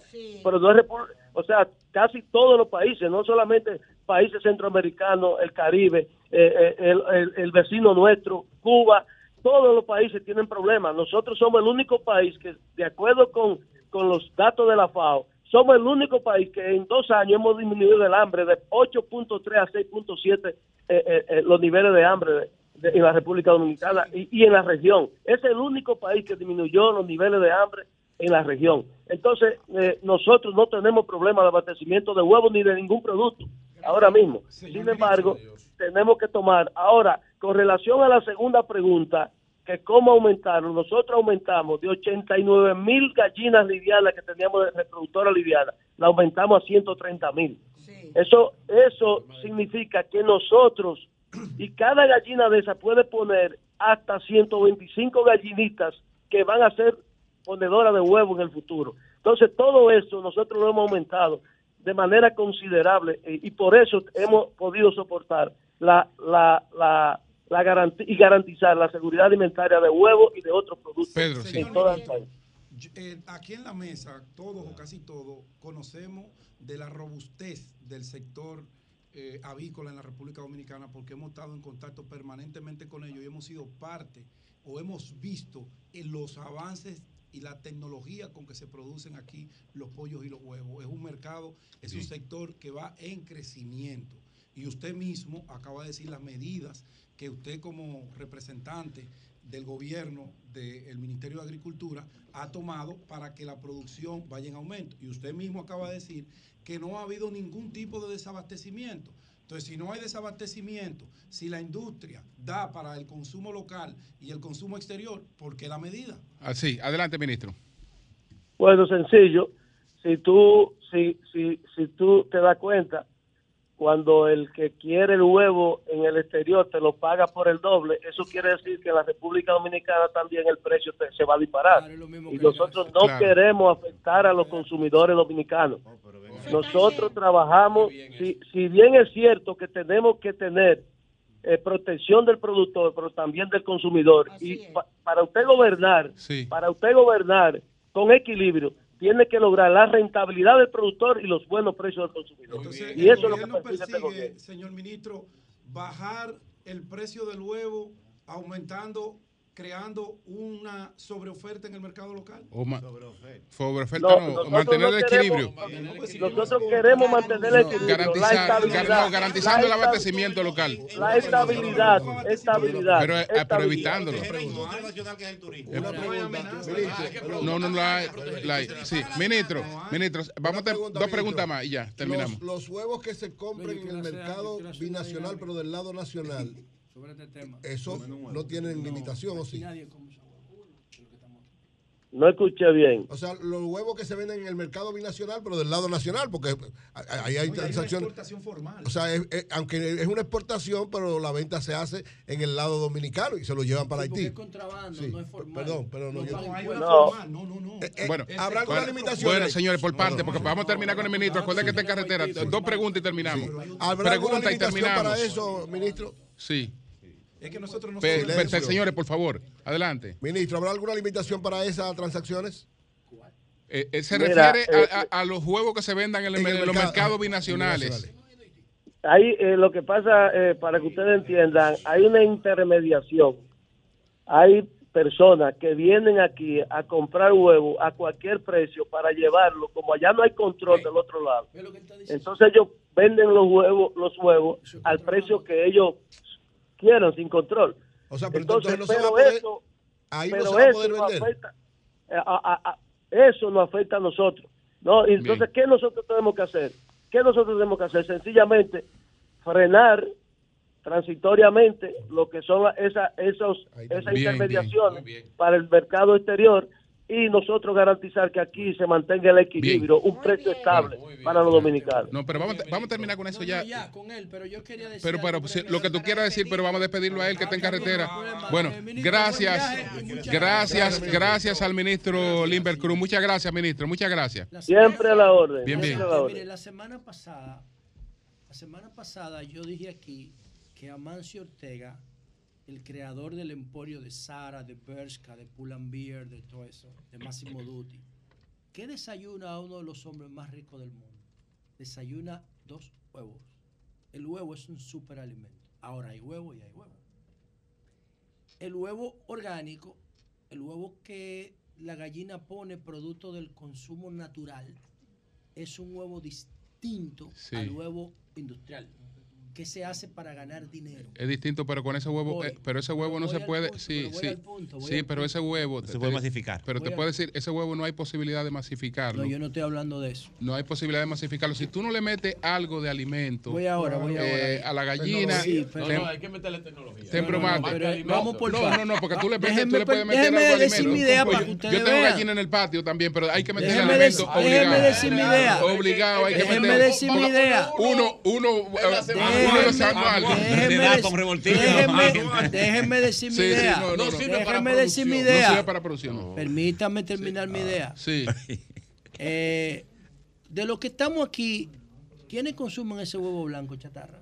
No, no es el que todo el mundo consume. Yo no es consumo, chatarra. ¿tú consumes Yo consumo No, No, pero es el que- es el huevo. Yo no. Y no es chatarra. tampoco. ¿Tú sabes por Y no qué yo no lo chatarra, y consumo? Y no es No. ¿Tú sabes por qué Y yo no lo consumo? y Porque yo me puse a y estudiar. no- Mira, y no es Y verdad. me di cuenta José, José, pero oye, José, oye, espérate, oye. tú te- has puesto- para que no No, cambiemos. Pero tú te has puesto a estudiar eso. Pero mira, José, ese huevo está, está producido con todas las medidas fitosanitarias Es que yo no me del mundo. a eso. Bueno, pero que se refiere. No es verdad que que yo- chatarra. ah, permíteme No que decir a qué yo me refiero. Sí, ¿por qué yo le digo eh, chatarra? No, Oye, pero ¿por no es qué? chatarra, no es Escúchame, chatarra. Eso tiene escúchame todas las medidas Pero fitosanitarias del escúchame, mundo. pero escucha. Ese huevo, ese Pero huevo, detente- ese huevo es más seguro que un huevo que tú te comas de una gallina escuchar tira por ahí. qué- no, no, no, lo Sí, que claro pasa que sí, porque tiene todas las medidas fitosanitarias. que quieren vender como una cosa yo- tiene tecnología permíteme decir, yo terminar mi Está comentario. bien, no importa. Ay, es que no No, no he Está iniciado. Está bien. ¿Qué es lo que yo quiero significar? Ay? Se acabó, el cuando, acabó. cuando tú llenas, cuando tú llenas a esa gallina de esos alimentos producidos no para nutrirte, sino para ganar cuarto. Porque tú tienes que, esa gallina tiene que poner un huevo diario y le Bueno. meten una luz en la cara para que ella crea Yo que te entiendo, día. pero así es toda la, la agricultura moderna. No solo, No, no, solo, no, no eh, solo- la que hace la no solo- gallina. no solo, José. no solo para que ella crea que de día, José. José, se me han muerto Es un como tema ve- de clima. se me han muerto como 20 gallinas ahora por el tema de clima. Si tú no la, si tú no le pones temperatura a la gallina, cosa, se te muere. No, Entonces hay que se enferma. ahí se ¿Qué es lo enferma, que se yo muere. qué es lo que yo estoy- en esta época, en esta época, idea. si no, si no tienen temperatura, Para terminar, y anda una enfermedad. y anda una enfermedad y te la y, a- y a mata. veces mueren millones juntos. Bueno, pero te la mata. Necesita, Ahora, ¿qué es necesita lo que yo temperatura. digo? La, temperatura le mantiene. ¿Qué es lo que yo digo? Yo lo que creo de es que si Haití no está en condiciones de consumir un huevo orgánico, porque no lo está, Cuba Ay, debería madre. estarlo porque Cuba es un maldito paraíso. Yo no sé cómo Cuba tiene problemas alimentarios, no sé. Mm, Está bien. Ahora, Pues si no, si nada. Haití no está en condiciones, vamos a venderle ese huevo a Haití y vamos nosotros a estimular una industria de huevo orgánico. Está bien, está bien. Está bien, gracias. bueno, Tú ves, está bien, porque la idea mía No, la idea hay que dejarla es por la buena, mitad pero- y la tuya hay que hacerla entera. No, tú dices lo que te dé tu gana, pero yo tengo que dejar la mía por la no te mitad. No, así no. Te- José, No, es que no es eso, José, que tú, tú haces, te tú dices todo lo que te dé tu gana. Cuando yo opinando, José, está bien, está bien, no. Yo tengo que expresar mi idea. intentado- Como tú expresas la tuya. Yo he intentado consumir huevo orgánico, olvídese, y me he fajado a producirlo. Y tengo la experiencia de esa vaina. Es que tú lo estás haciendo, es que yo no estoy hablando de eso, yo no estoy hablando de eso. Es que eso cuesta, un, huevo cuesta 10 pesos. Ah, verdad. Pero eso es Julio, un huevo cuesta 10 pesos. Lo que tú estás proponiendo, mira, lo que tú estás 10 pesos una feria ganadera orgánica. ahora, ¿qué- 10 qué- pesos. ahora, ¿qué es lo que tú estás proponiendo en el fondo? Tú estás proponiendo y te estás incomodando. Con 10 Tú millones sabes Yo no tú estoy incomodando, yo nada más estoy diciendo.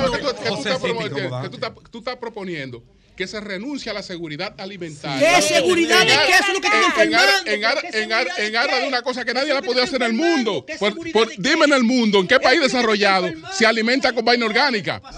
Porque nadie puede, nadie puede. Eh, dime un país en el mundo. entonces, eh, eh, bueno, pero ¿qué, qué país lo hace? Porque eso, eso es ideal. Eso sería lo ideal. Lo que tú estás promoviendo es lo ideal, pero es irrealizable y punto. Somos una partida loca. Es no, irrealizable. Adelante. Sí, adelante.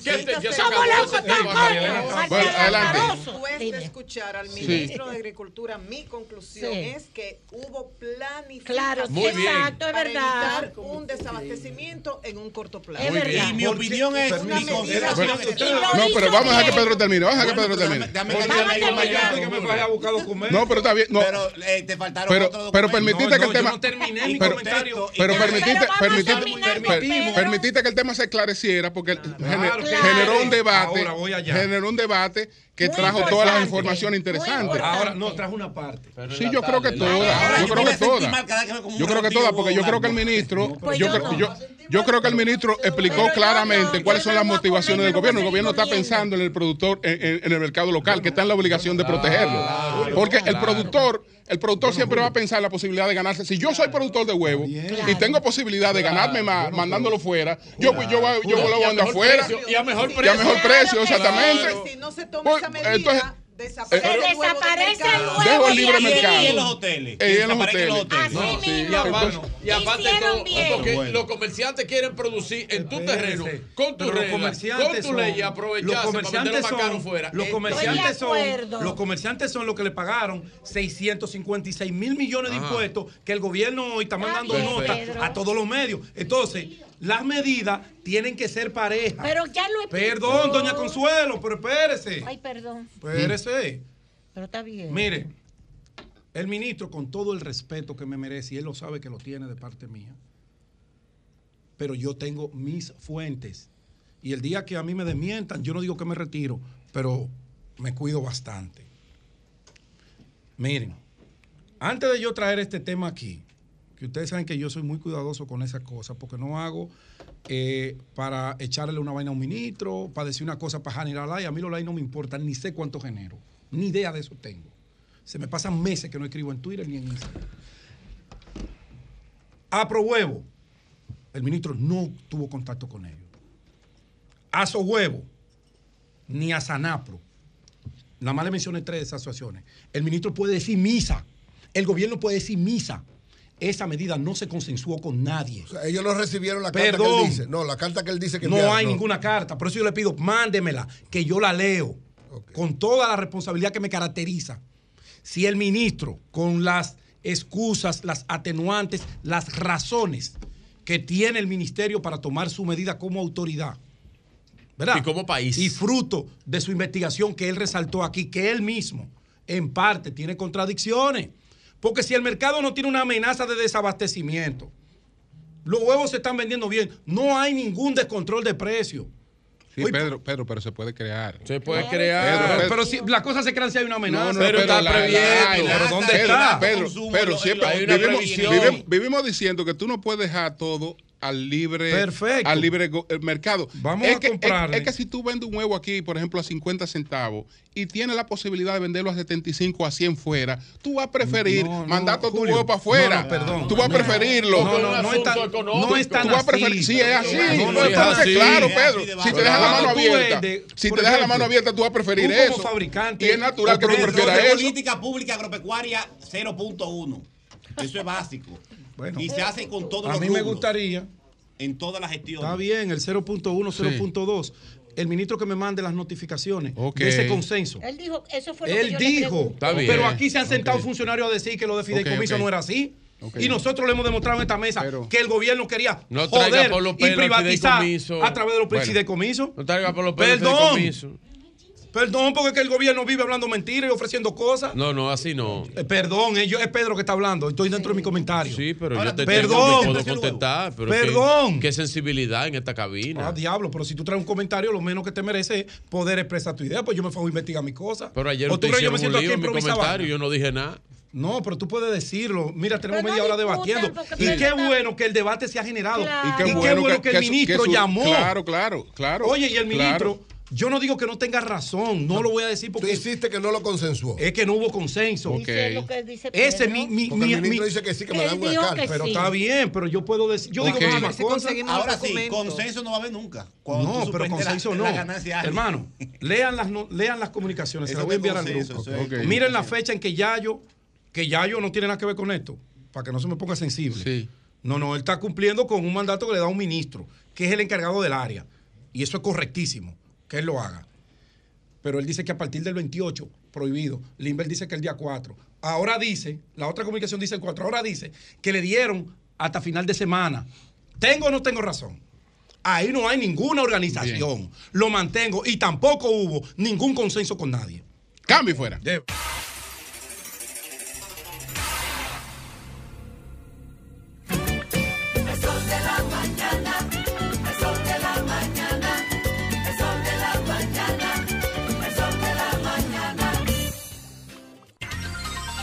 Señores, estamos estableciendo comunicación con Alesa Alcántara, la pareja de la joven que fue asesinada en Cabral.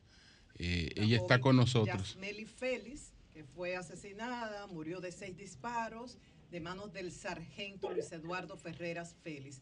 Dos preguntas claves. ¿Cómo ocurrieron los hechos y por qué él la mató? Vamos a escuchar ahora la versión de una persona que estaba con ella, es Sí. su pareja, Alexa Alcántara, a quien agradecemos su disposición de hablar en exclusiva para Sol de la Mañana. Buenos días, Alexa. Te acompañamos en tu sentimiento en estos momentos de mucho dolor. Gracias. ¿Qué pasó el sábado en la madrugada en Cabral? Íbamos, íbamos a bailar para la pista y cuando íbamos pasando, él estaba ahí como con su pareja, no sé. Y cuando nosotros íbamos pasando, ella iba adelante y yo iba atrás de ella. Y él, como cuando la vio, él iba como para arriba de ella, como a darle. Entonces yo lo que hago es que me pongo en el medio para evitar que pase algún problema, porque el hermano de ella estaba bailando en la pista y lo que estábamos evitando. Luego nos fuimos, salimos y nos fuimos. Ya cuando salimos, él comenzó a tirar tiros, comenzó a tirar muchos tiros. Y la estaba viendo que se estaba desmayando y seguía tirándole muchos tiros, muchos tiros. Ya, Sí. sí. entendemos cómo Eh, te sientes. Eh, eh, Alexa, eh, ¿cuál, ¿cuál fue la razón, el motivo que habría tenido esta persona para cometer ese, ese crimen? No, ninguno. Porque ella no, no me hubiese comentado nada si pasaba algo entre ellos, pero no, no pasaba nada. ustedes lo conocían, Alexa, a ese señor. Ustedes sabían quién era.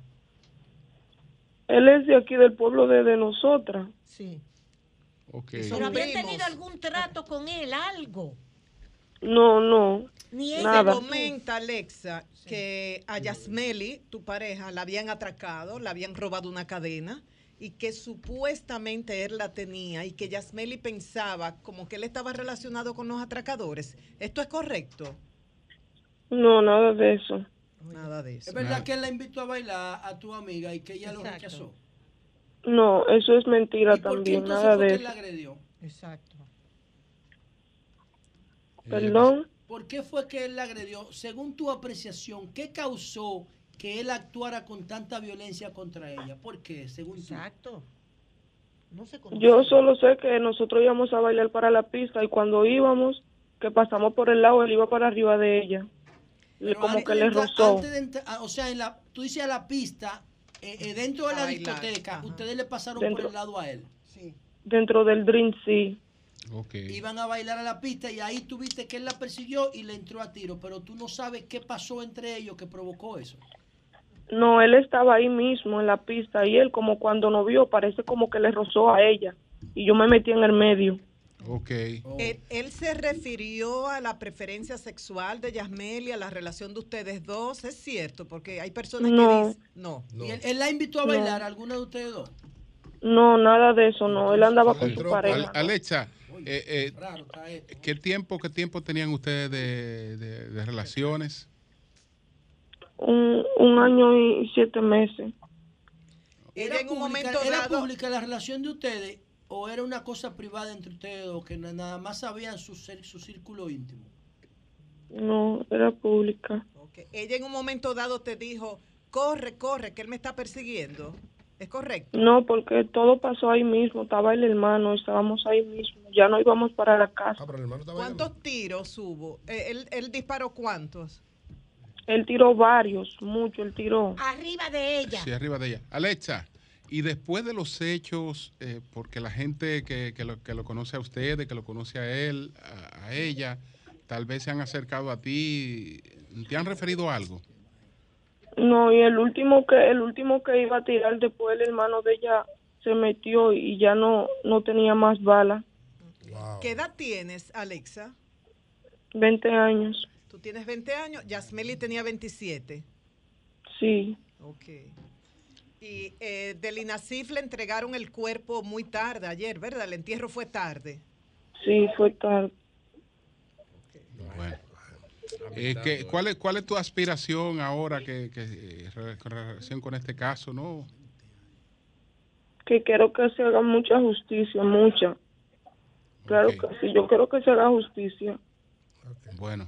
¿Tú, estás consciente de que ellos eran primos, hijos de dos primos hermanos? No. Ah, no, no tienes esa información. primos Ella, ella, Alexa no. no- Bueno, Sí, pues sí. gracias, gracias Alexa Alcántara. Ella era la pareja de Yasmeli Félix, eh, que Sí. fue la joven de 27 años, asesinada en Cabral por un sargento eh, de- del ejército. Del ejército, sí. Bueno, pues Gracias, gracias, gracias Alexa. Alexa, muchas gracias. Gracias, Alexa. No.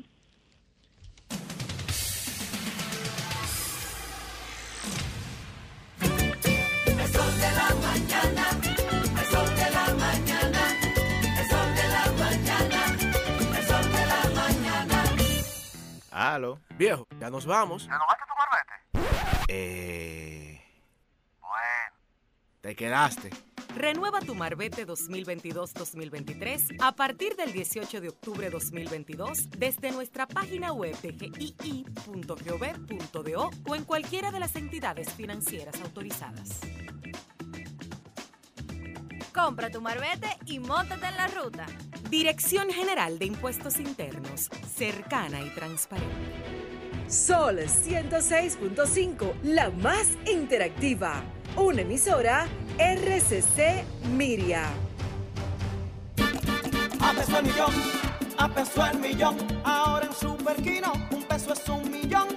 Todos los días, no te pierdas eso. 25 millones por 25 pesos. Y hay mucho más. Además de los 25 millones que ganas al acertar 10 números, oigan la bulla. También ganan los que aciertan con 9, 8, 7, 6 y 5. Y si no pegas ninguno, ganas 80 pesos por cada 25 pesos jugados. Super Kino de Leisa, el único juego que si te pelas, ganas.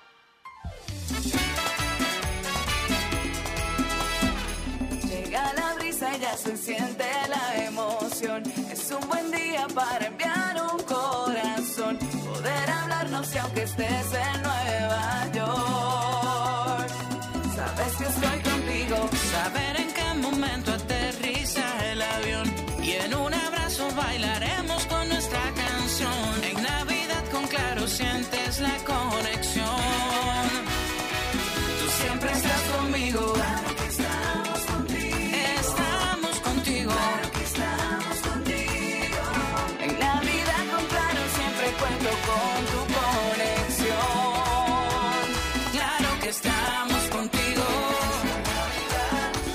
vida, claro que estamos.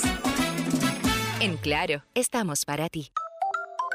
En Medicar GBC celebramos contigo estas Navidades y te deseamos un próspero y bendecido 2023. Y seguiremos con los mejores descuentos. Muchas felicidades con Medicar GBC. La noche a mí me dijo que llega el amanecer, que en el cielo se anuncia la salida del astro rey.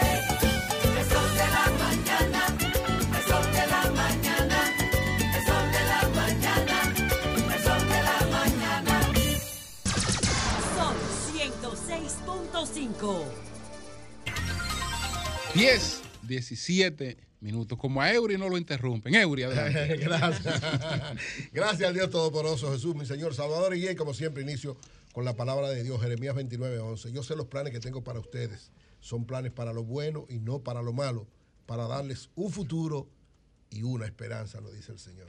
Siempre sus planes son buenos para nosotros. Miren, la- los industriales, la industria la República Dominicana ha jugado un papel sumamente importante en todos los momentos históricos, pero este año hubo una situación muy especial que yo creo que merece ser ampliamente resaltada.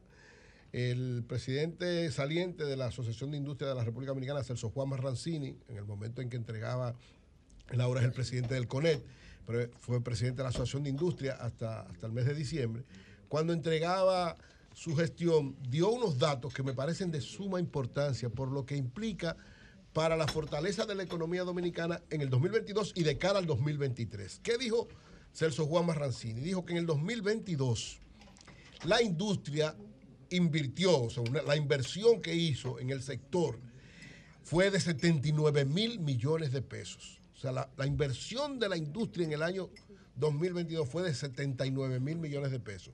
Y dijo que la proyección que tenían para el año 2023 era de 60 mil millones de pesos. Es decir, la industria, el sector industrial de República Dominicana, en dos años, 2022 ya una parte implementada y de cara al 2023, estamos hablando de 130 mil, 136 mil millones de pesos.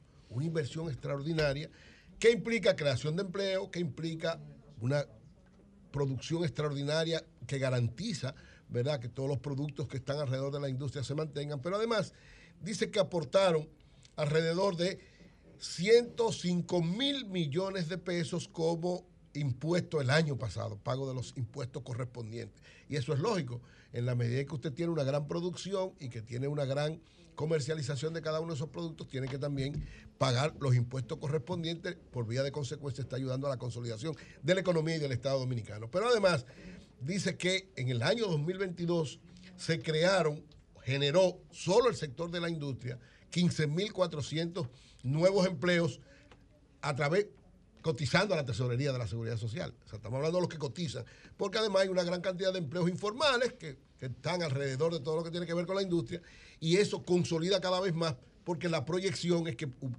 hubo en el año 2022 alrededor de un 15.5% de incremento de, de los empleos y la proyección para este año es algo parecida.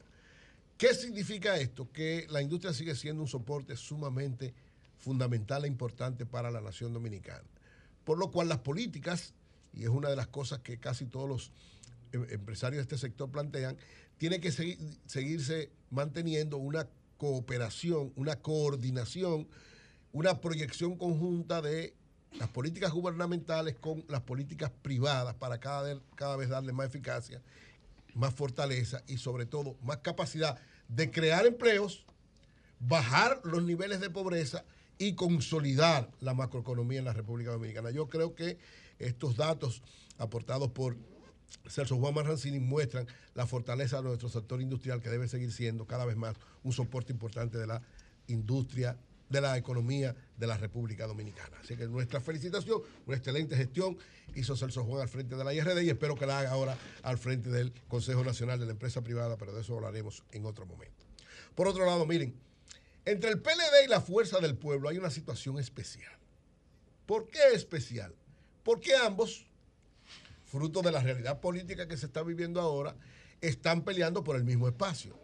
¿Cuál es el mismo espacio?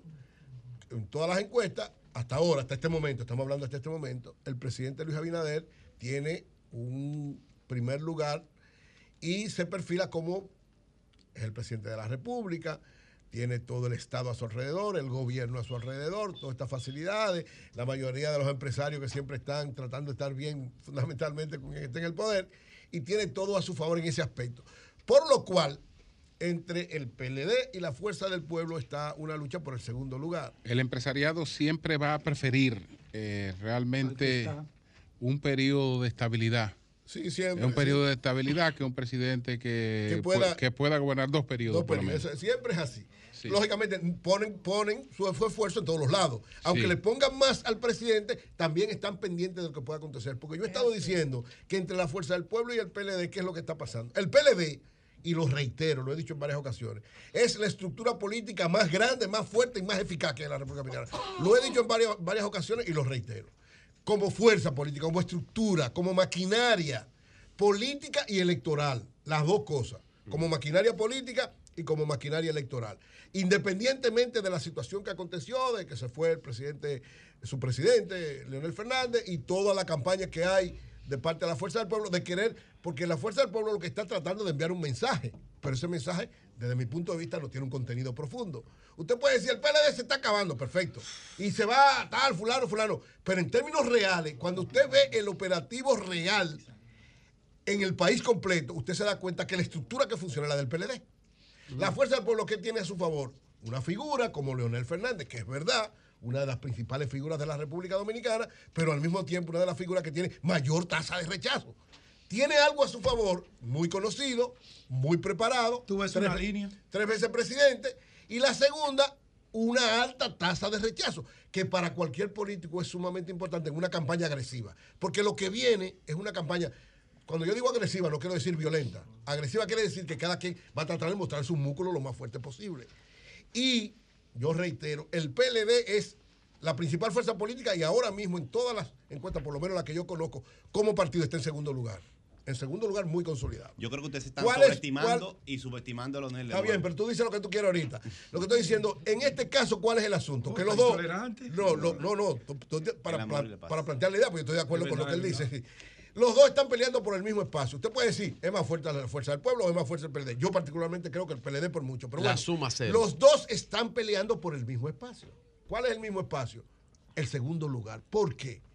Yo reitero lo que dije desde el principio, cuando vi que iban tres bloques electorales. Si van tres bloques electorales, todos con capacidad de vencer, y el presidente Luis Abinader, por más que haga, no se va en primera vuelta, que yo particularmente no sé qué va a pasar de aquí a las elecciones, pero ahora Si mismo- fueran hoy, ganar No, en primera vuelta. Yo particularmente creo que si fueran hoy no se va en primera vuelta Luis Abinader. Eso no es y verdad. es muy difícil. Mire, si los tres bloques se fortalecen. No es verdad. eso. No, yo creo que queda muy cerca del 50%, pero no llega. Ahora, si estos tres bloques se siguen fortaleciendo, o sea, si la fuerza del pueblo, si el PLD se siguen fortaleciendo, lógicamente el PRM va a tratar también de seguirse fortaleciendo, pero si los tres van en una orientación de fortalecerse, nadie se ve en primera vuelta.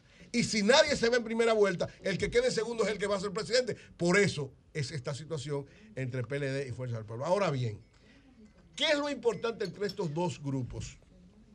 que ambos tengan noción, yo, lo que yo he llamado históricamente sentido de la historia, hubo un momento donde Leonel y Danilo lo perdieron, pero que tengan sentido de la historia. ¿Cuál es el sentido de la historia? Pase lo que pase, uno necesita al otro.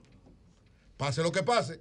Es decir, si se diera la reelección del presidente Luis Abinader, ganó el presidente Luis Abinader, el Congreso va a ser determinante en el próximo periodo y van a estar en mayoría probablemente Fuerza del Pueblo y PLD. Entonces, ¿Cómo van que- a tener mayoría si tú dices que a no, no, Luis puede ganar la presidencia, pero todo apunta que si van tres bloques así, se va a dividir. ¿Cómo, cómo si él gana la presidencia, para lo cual se necesita 50% más No, pero va a oye, tener una cosa es la votación? Ahora, José. no puede tener mayoría espérate. extraordinaria, No, una pero cosa es para la votación de presidencial y otra para la congresional y municipal. ¿Dónde, di- ¿Cuándo dice, enséñame los datos? ¿Dónde Pero? Lula ganó y perdió. Lula Lula- No, yo estoy hablando de aquí. Aquí. El que y gana aquí, y de no winner take it all, el que gana aquí se lo lleva todo. No, no necesariamente. ¿Quién tiene mayoría en el Congreso cuando van dos, no, oye. ¿tú ¿Quién tiene mayoría? No, José, tú sabes, ese, ese análisis tuyo cuando van dos fuerzas. Pero ¿quién Pero tiene cuando van tres, mayoría? no. Oye, cuando van tres, no. El PLD duró del 2006 al 2020 Pero- con mayoría en el Congreso. pero- porque ganaba. Pero tú sabes por qué? Porque iban dos partidos fuertes nada más. Cuando yo estoy diciendo es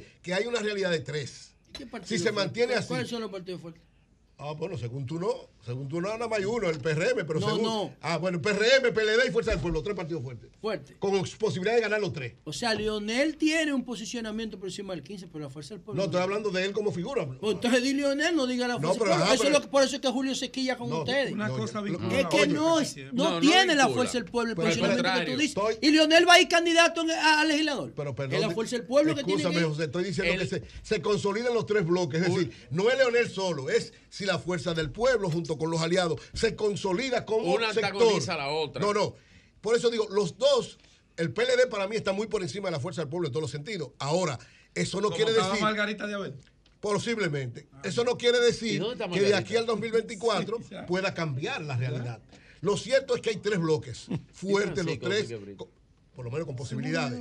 Si dos, si se da la situación nada más entre fuerza del entre el PLD y el PRM y la fuerza del pueblo no juega ningún papel, evidentemente que el gobierno puede arrasar con todo.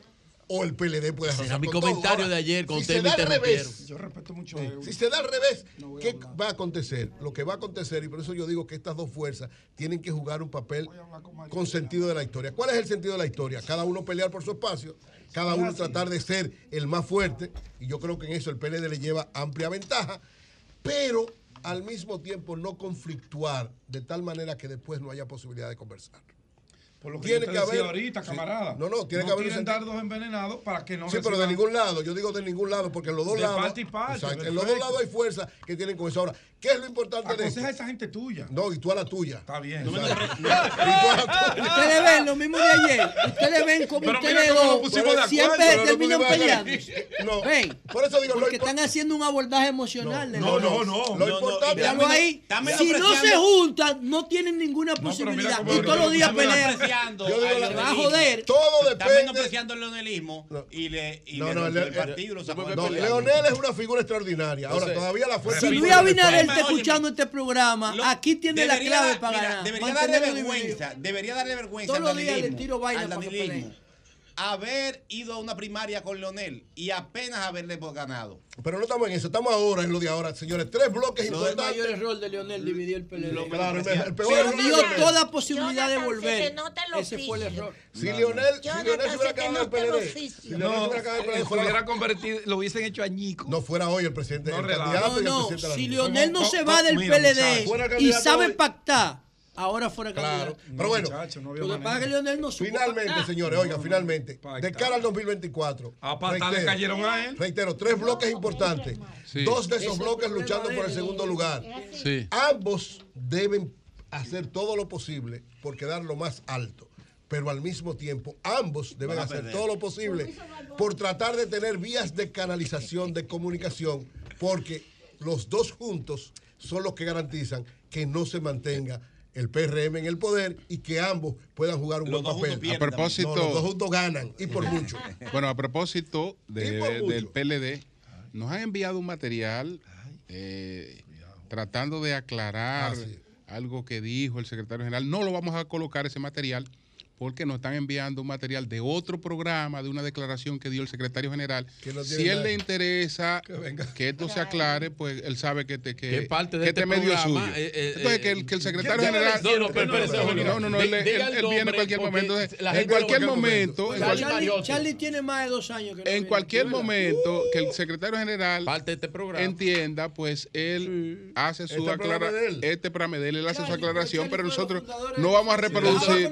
No vamos a, re- no vamos a, repro- no Charlie vamos a viajaba con nosotros, que hacía los que programas dio todos. Que además de lado. que se la no tergiversaron después para, para no Está bueno que le pa- pase, aclaramos no eso aquí. secretario cuando usted quiera pero, usted vivo, se- lo hacemos directo lo hacemos directo cambio y fuera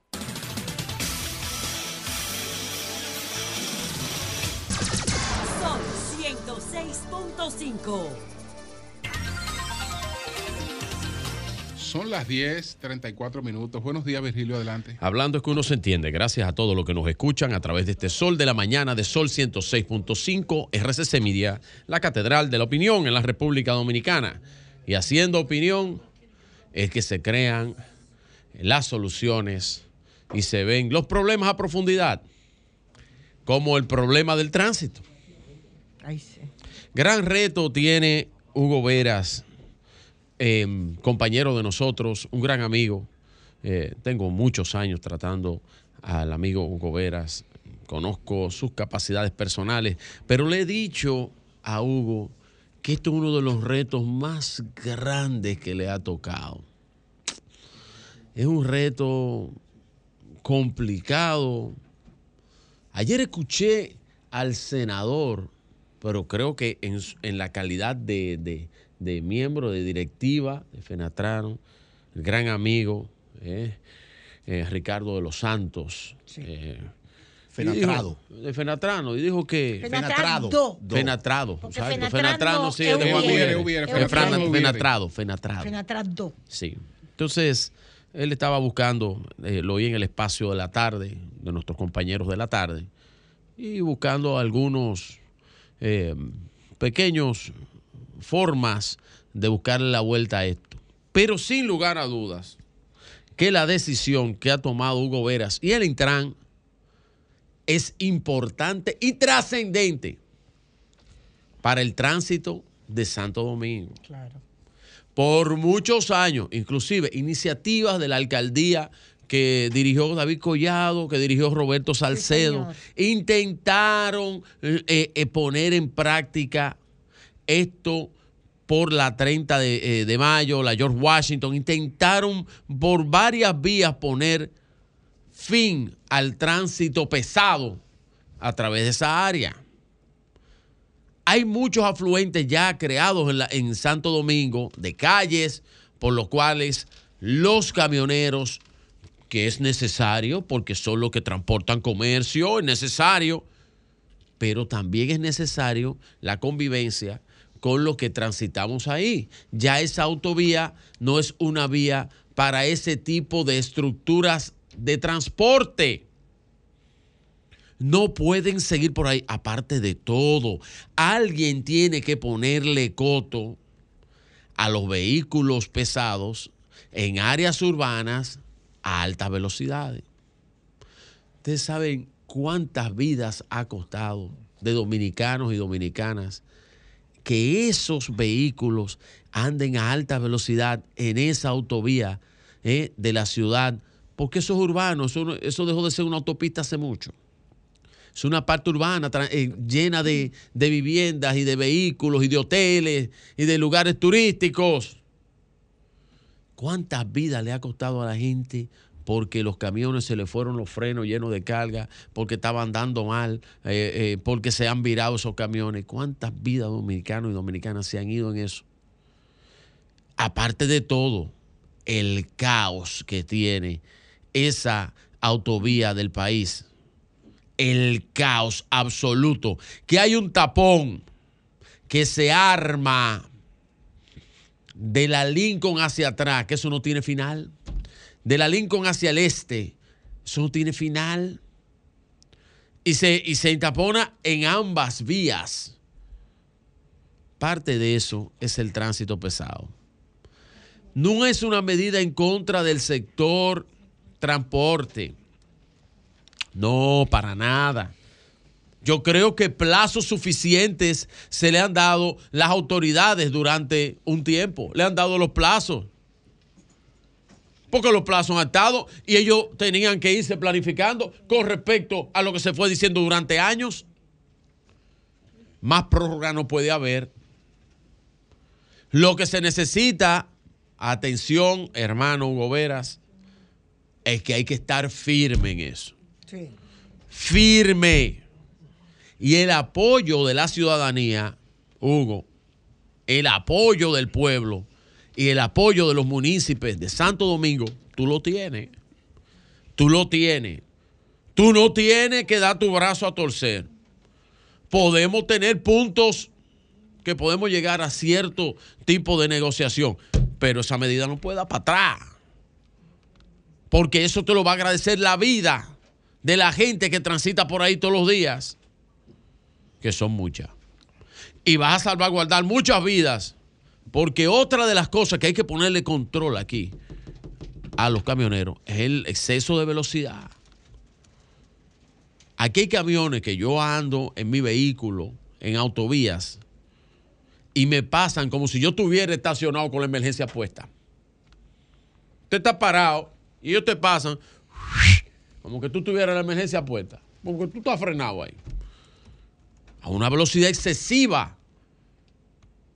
Aquí hay que ponerle coto también a eso. En casi los grandes accidentes que pasan en carretera, no lo que pasa en la zona urbana, porque lo que pasa en la zona urbana, los motoristas son los dueños de eso. Que los motores, eso es al chele que está. Pero en las grandes autovías de aquí, principalmente la autopista Duarte, están involucrados los camiones. en casi todos los accidentes. Patana, patana. Vehículos pesados. De dos ejes. Y usted lo ve ahí. Entonces, en algún momento, esta sociedad que queremos que sea civilizada, tiene que darle atención a ese tema del tránsito y no puede flexibilizar ni un minuto más, ni un día más estas medidas. Así que, Hugo, el apoyo desde acá, yo creo que todos en la cabina, todos en Sol, te apoyamos, así como te apoya todo un país, hermano querido.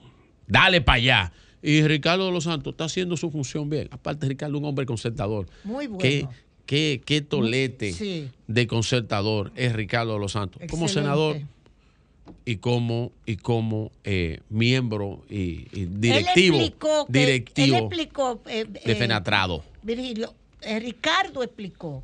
Sí, lo que escuché. Parece que hubo eh, una, un- una incomprensión el Sí. primer día, Sí, porque habían unos camioneros que no son de tres ejes, sí, lo- los camiones. sí. Y entonces ellos decían, no, pero es que nosotros no somos tres ejes. Entonces, que ya eso se está aclarando para que las cosas entonces funcionen como deben Lo escuché. funcionar. Ricardo, es- Ricardo es, una estrella. Ricardo es concertador, es una, estrella. Miren, Eso es verdad.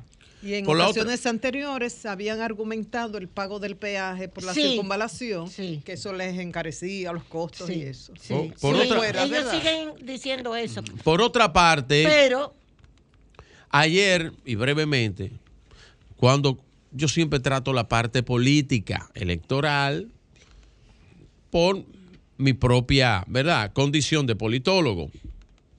Y ustedes saben que este tema y lo que dijo el secretario general, que no sé si fue viejo o fue nuevo, lo escuché por primera vez, pero don Charlie Mariotti dice lo que había dicho Temístocle. Dice lo que había dicho otras personalidades del PLD. Y tras bastidores, en reuniones ocultas, a cuales no se han dado a la luz de directivos del PLD y la Fuerza del Pueblo,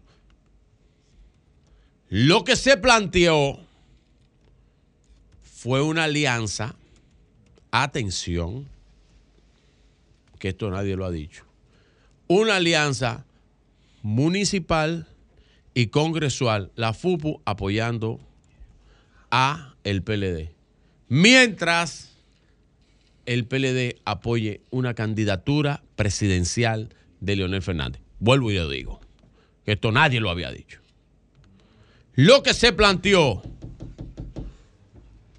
que ha causado este avipero fue el planteamiento, la hipótesis o la idea de grupos que decían, nosotros te vamos a apoyar los senadores, los diputados y los alcaldes. La mayoría de ustedes, si ustedes no apoyan a nosotros, la candidatura presidencial. A tontería, porque yo no sabía, si, así, yo lo, así yo lo pienso, que el que está arriba tiene que negociar con otro que esté abajo, a menos que ellos no se crean sus propias encuestas que ellos hacen. Puede ser. Puede ser. Puede ser que eso sea así. Yo no lo sé. Porque a lo mejor están galloloqueando. ok. Puede ser. Ahora, lo que yo sí digo es la tesis que yo digo aquí y que la dijo Charlie Mariotti. No repite un senador de la FUP. Uno. Está bien. No repite un alcalde de la FUP. Ujú. Uno. No repite un diputado. Algunos repetirían. Omar, por ejemplo, que está muy bien posicionado. Eh, tú quieres Omar. mucho más. No, no, es que está bien posicionado. Es que la verdad hay que decirla. Pero no repite. Pero lo dijo Charlie también. Pero aquí lo hemos visto en encuestas, todos la- nosotros tenemos Es que información. la única manera de repetir tiene que ser con alianza. Con alianzas. Tiene que ser con alianza empoyándolo porque la, la Fuerza del Pueblo no sacó un solo senador. Ahora. Es decir, empolló una parte de los senadores en el PRM y empolló senadores en el PLD. Es decir, le puso los huevos a la gallina. Ponme, ponme este huevo ahí, tú me lo sacas, y ponme este huevo aquí, tú me lo sacas. Pero Claro. directamente no. No, ninguno. Se transfugiaron. No, no. Sí, sí, sí. Y- Se transfugiaron. Y después se fue para el otro lado. Ahora, ¿cuál es el problema de eso? En lo que yo he delimitado como la suma cero, que son un mismo conjunto Está bien. y se afectan entre ellos mismos. ¿Qué es lo que pasa? Ya. Que al momento de una alianza, cualesquiera, entre esas dos figuras, y ya lo están viendo los que manejan el poder en esos partidos, si la FUPU apoya al PLD, el PLD se lo chupa. Y si el PLD apoya a la a FUPU, la FUPU se lo chupa. Son Buenos días, mismo, Jonathan, adelante. Muy buenos días, República Jonathan, Dominicana. Un segundito. Tómese dos, es que- Consuelo. Un segundito. Tómese perdón. dos. ¿Y No, qué uno. será? ¿Qué será? El día, el desfile de los Reyes Magos que el ayuntamiento no está mandando. Oye, Ah, los Reyes Magos. Los Reyes Magos a las seis y media hoy. Hoy. De la Hoy, qué lindo. Ay, que me- eso me acuerda a mi niñez. Porque lo del intercambio mucho, de. Y los de padres sin plástico cuarto. por juguetes es el, el día 8, ¿no? El día Don Julio, 8. los Sí. Reyes Magos y los padres, los padres Mira, el desfile de los Reyes Magos va a Para los padres hay veces que son Pero de que los reyes. cojollo. Para los padres son a veces los reyes Que te malos. calles, cojollo. Los Reyes Malos. Pero espérense, entonces va a salir de los bomberos. Va a ser todo el trayecto. Va a coger el conde, la Meriño, el conde, y a las seis y media. Y eso me acuerda a mi niñez hace mucho tiempo. sí. Mire, Qué ¿usted sabe cómo se llaman los reyes? Gracias, Reyes Magos. Los reyes malos, ¿usted sabe cómo se llaman? Eh. Mulchor, gastar y mal pasar. Bueno, Ay, ay, Ay, Jonathan. ñe, ñe, ñe, ñe, ñe, ñe, ñe, ñe. Muy buenos días, República Dominicana. Saludos a todos los hombres y mujeres de trabajo que nos honran con su sintonía. Al equipo de producción y a todo el panel y a quienes nos siguen a través de las redes sociales de RCC Media. La, hoy voy a tratar dos temas. Es, voy a comenzar con el caso de un artículo que publica Bárbara Salazar en el Listín Diario sobre los servicios odontológicos en el país. Un hermoso artículo.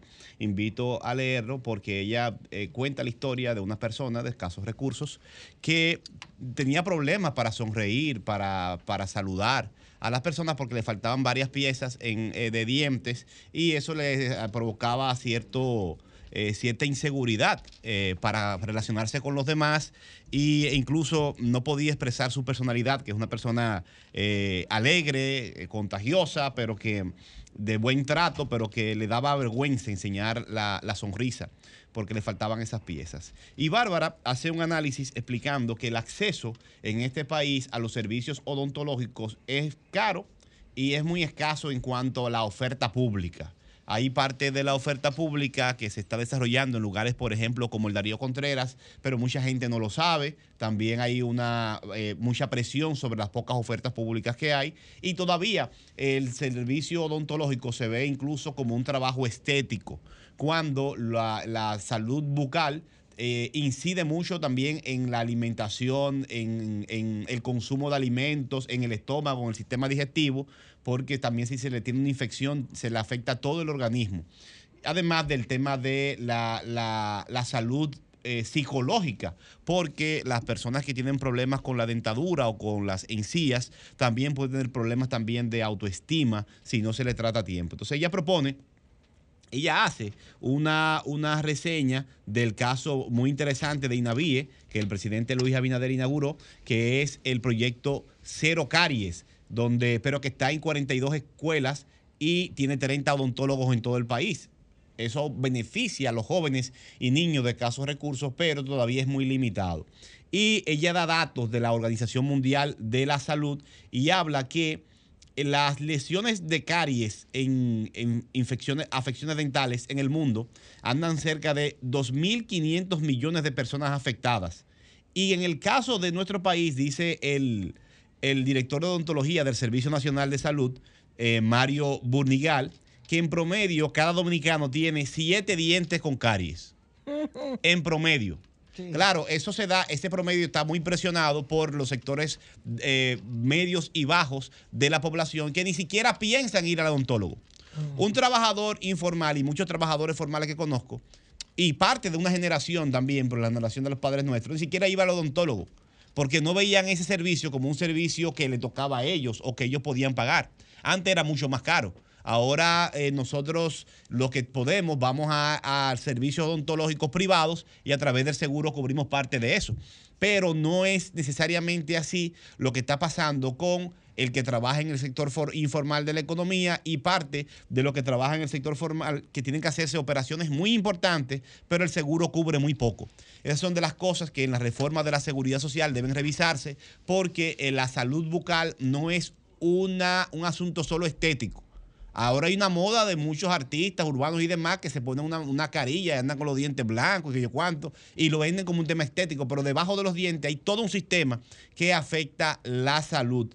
Y eh, es un buen momento la discusión de la ley de seguridad social para eh, proponer y promover que este servicio esté al acceso fácil de la mayoría de la población y que se aumenten los espacios públicos que dan el servicio para que la doña, el don, los muchachos, la muchacha de los pueblos, de los barrios, sepan, sientan que pueden ir a atenderse sus dientes, su salud bucal y que no les va a costar un ojo de la cara atenderse un diente o una pieza bucal. Eh, muy interesante el artículo, invito a leerlo. Eh, esta propuesta eh, que hace la doctora Ba- Bárbara Salazar, que además dice que se pueden ampliar las relaciones del Estado, los convenios con las facultades de odontología, para que la población también pueda eh, recibir un servicio gratuito o de bajo costo en las facultades de odontología, donde se le pueden hacer un pasante, alguien en una etapa de término, puede hacerle un servicio básico a, a un ciudadano ciudadano sin que incurra en gastos importantes. Recuerdo que mi tía Juanita eh, llevaba parte de los muchachos de los sobrinos a, una facultad de odontología para ahorrar dinero. Así que eh, muy buena propuesta y ojalá que las autoridades sigan insistiendo en esto. Ya se abrió el programa Cero Caries en Inavie, pero tiene nada más 30 odontólogos para un país entero. Eh, creo que es un buen piloto y que debería ampliarse para que nuestro pueblo también tenga, pueda sonreír sin ningún tipo de complejo. Por otro lado, siguiendo el, el caso del trabajo doméstico, ya en diciembre, eh, si usted tiene trabajador, trabajadora doméstica, eso implica jardinería, plomería fija, eh, la que atiende en la casa, la que cocina, eh, jardineros, ya dije. Usted ya puede entrar a la página del Ministerio de Trabajo y comenzar a formalizarlos. La formalización va a ser sencilla, por la, puede ser hasta por la parte virtual, y el salario por día que va a ganar un trabajador dor- doméstico mínimo va a ser de 419 pesos con 63 centavos. Y por hora, un trabajador doméstico de este país ganaría como mínimo 52 pesos la hora. Y 400 pesos, 420 pesos por día, eh, como mínimo. Y usted puede ir ya re- re- haciendo la, el contrato tiene que ser el, el salario total, el mínimo es ese, pero el salario debe fijarse en acuerdo entre ambas partes y la plataforma para hacer el registro está en la página web del Ministerio de Trabajo. Así que avancemos, no va a ser, no va a ser, no habrá fal- no hará falta usted contratar a un contador, a un especialista en esa área para que le maneje las finanzas o la administración del pago y la relación laboral, sino que el Ministerio de Trabajo tiene facilidades en la web para que usted lo haga y a través de ese aporte del salario también se cubre lo que es el acceso a la seguridad social con montos muy, muy bajos para los que estaban preocupados por la carga económica que podía representar la formalización del trabajo doméstico. Por último, a la gente que nos escucha de Santo Domingo Este, de los sectores de Alma Rosa, en Sancho Sama, Los Mameyes especialmente, Villa Duarte, Villa Faro y toda la circunscripción 1, que es donde está la mayor parte de la clase media o gran parte de la clase media de Santo Domingo Este, les informamos que la solución al problema histórico de la basura que hay en esa zona, donde se han invertido millones de dólares, vamos a llamarlo así, está muy cerca. La compañía que se encontró ahí, que encontró el alcalde, le quedan días o menos de un mes, cerca de un mes. Se compraron todos los camiones nuevos del año para dar ese servicio. Estamos ayudando a la compañía porque tiene limitaciones con las herramientas que tiene, no tiene todos los camiones que se necesitan, para que después de Año Nuevo la situación que se genera por el gran consumo de alimentos y otros productos, eh, el problema que está afectando a esa población, amortiguarlo mientras terminan de llegar los camiones que fueron comprados por licitación pública transparente, pero que todavía no han llegado. Y Dios mediante, cuando lleguen, no va a ser un paño eh, tibio, no va a ser una pasada de mano, no va a ser un bulto, sino una estructura de trabajo moderna, millonaria, comprada con recursos públicos, para que la gente que está, que tiene problemas, tenga el servicio que exige y que se merece. Bien, vamos a recibir llamada. Muy bien. Comunícate 809-540-1065. 1-833-610-1065 desde los Estados Unidos. Sol 106.5, la más interactiva. Buenos días, adelante. Sí, buenos días, ¿cómo están todos? Bien, bien.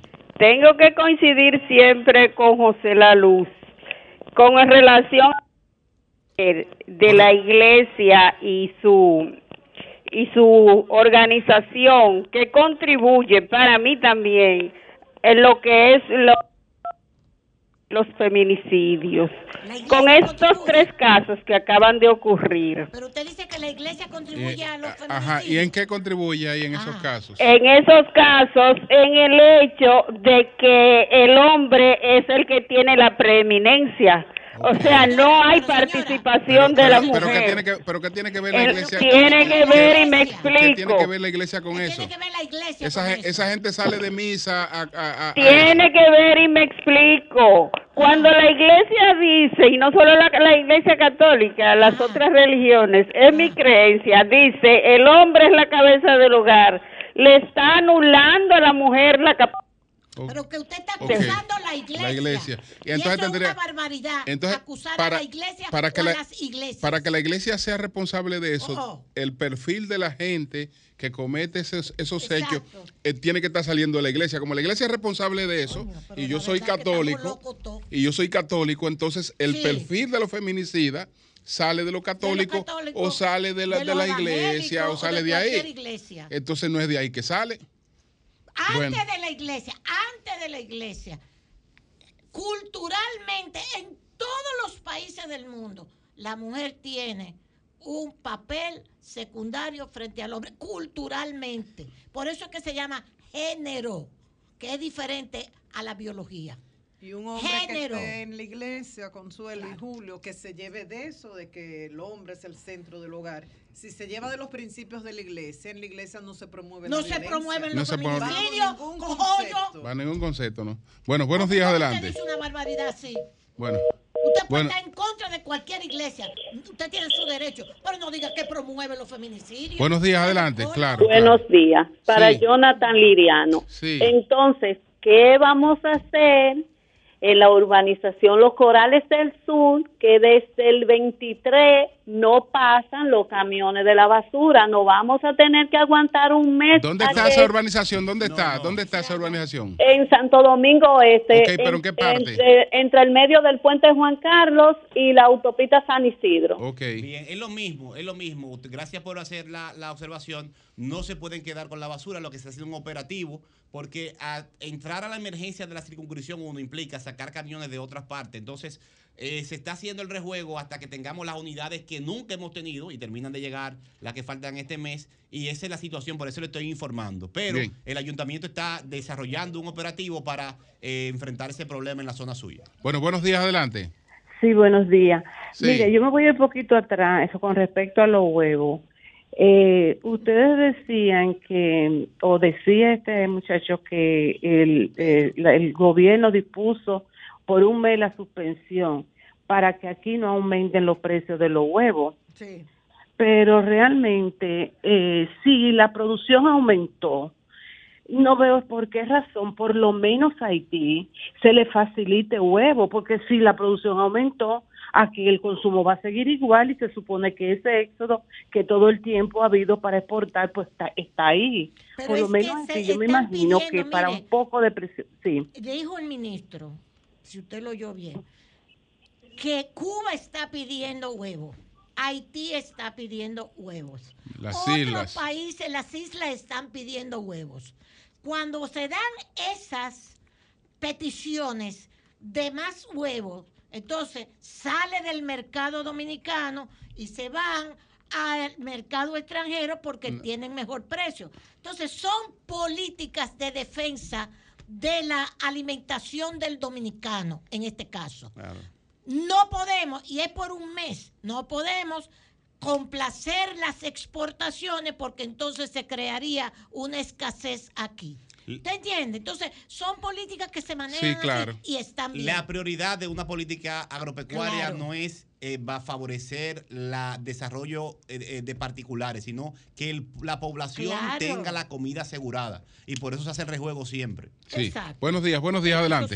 Sí, buenos días. Adelante. Yo quiero referirme al caso de, de Bad Bunny. Sí. Mire, todas las cadenas internacionales eso no, lo- no lo han soltado.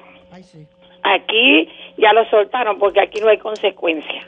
Cristiano Ronaldo es una personalidad global y se lo hizo a una persona en, en Inglaterra y él tuvo que yo casi besar a esa persona porque lo iban a someter y le regaló celulares y le pidió excusa pública Cristiano Ronaldo. Bien. Buenos días, adelante. Buenos días, mi negro. Buenos tú días, quieres Baboni es lo más grande Julio. que hay en el mundo ahora mismo? Bueno, Eh, ade- adelante. ¿Qué podemos hacer? ¿Tú no Sí. has oído Julio. todas esas expresiones? Sí. Julio. Yo, yo en mi vida gris lo he oído cantar y me excusa, ¿eh? Eh, Excusa Julio. mi ignorancia.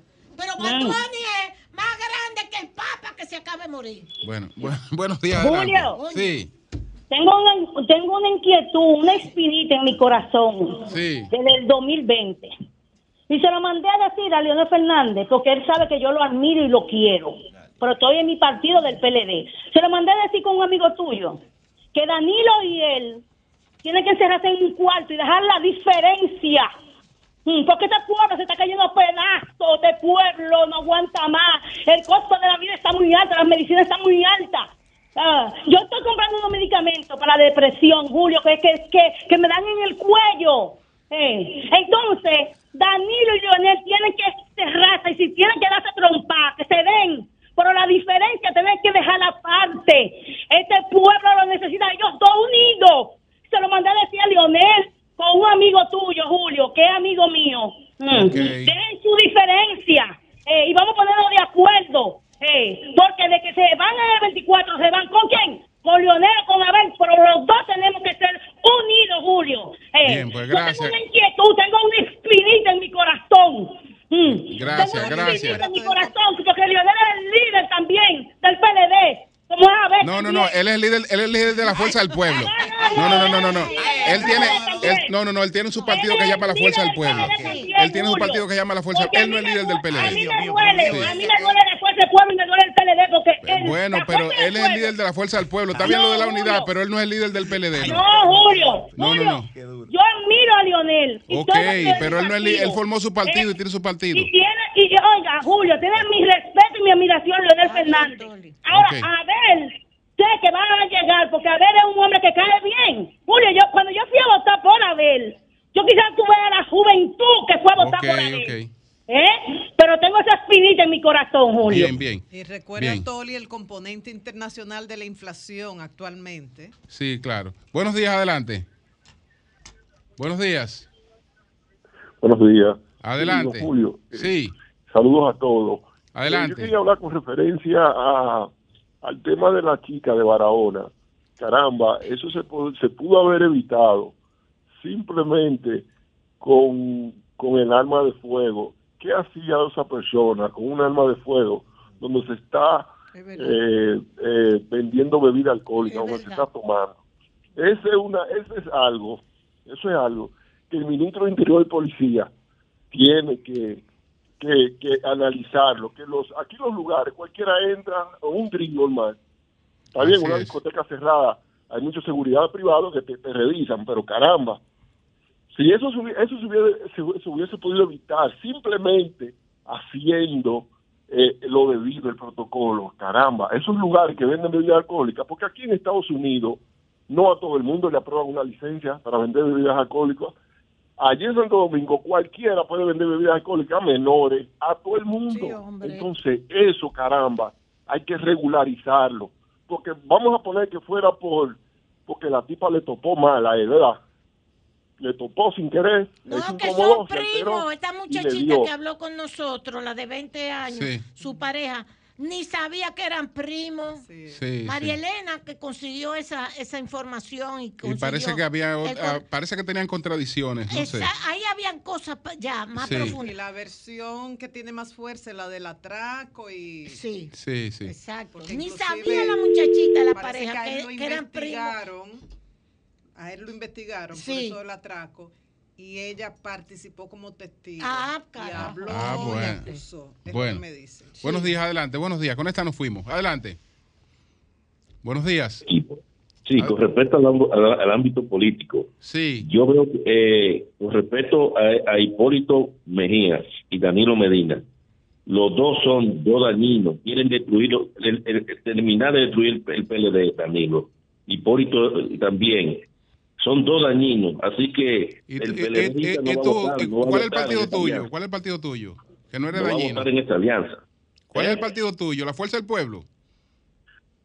Debe ser. Me- me- bueno, yo te voy a decir una cosa, Julio. Sí, no, pero yo, yo no- te- yo claro que tú eres la Fuerza no del Pueblo. Bueno, yo ahora mismo no tengo partido. No, no, tú eres de la Fuerza del Pueblo, porque la- quien tiene esa campaña es la Fuerza del Pueblo. Tú eres de la Fuerza del Pueblo. Olvídate de eso, que tú no tengo partido. ¿A qué, Julio, a no qué tú vas a venir con ese cuento? No, pero es una campañita la Fuerza del Pueblo.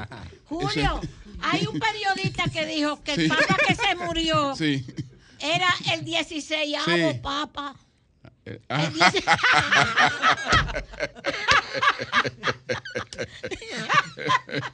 Yo dije, ¿cómo? El 16 Estoy leyendo un artículo, un artículo donde eh, García Márquez y eh, este hombre de Platero y yo, ¿cómo se llama? Juan Ramón Jim- eh, Jiménez. Jiménez.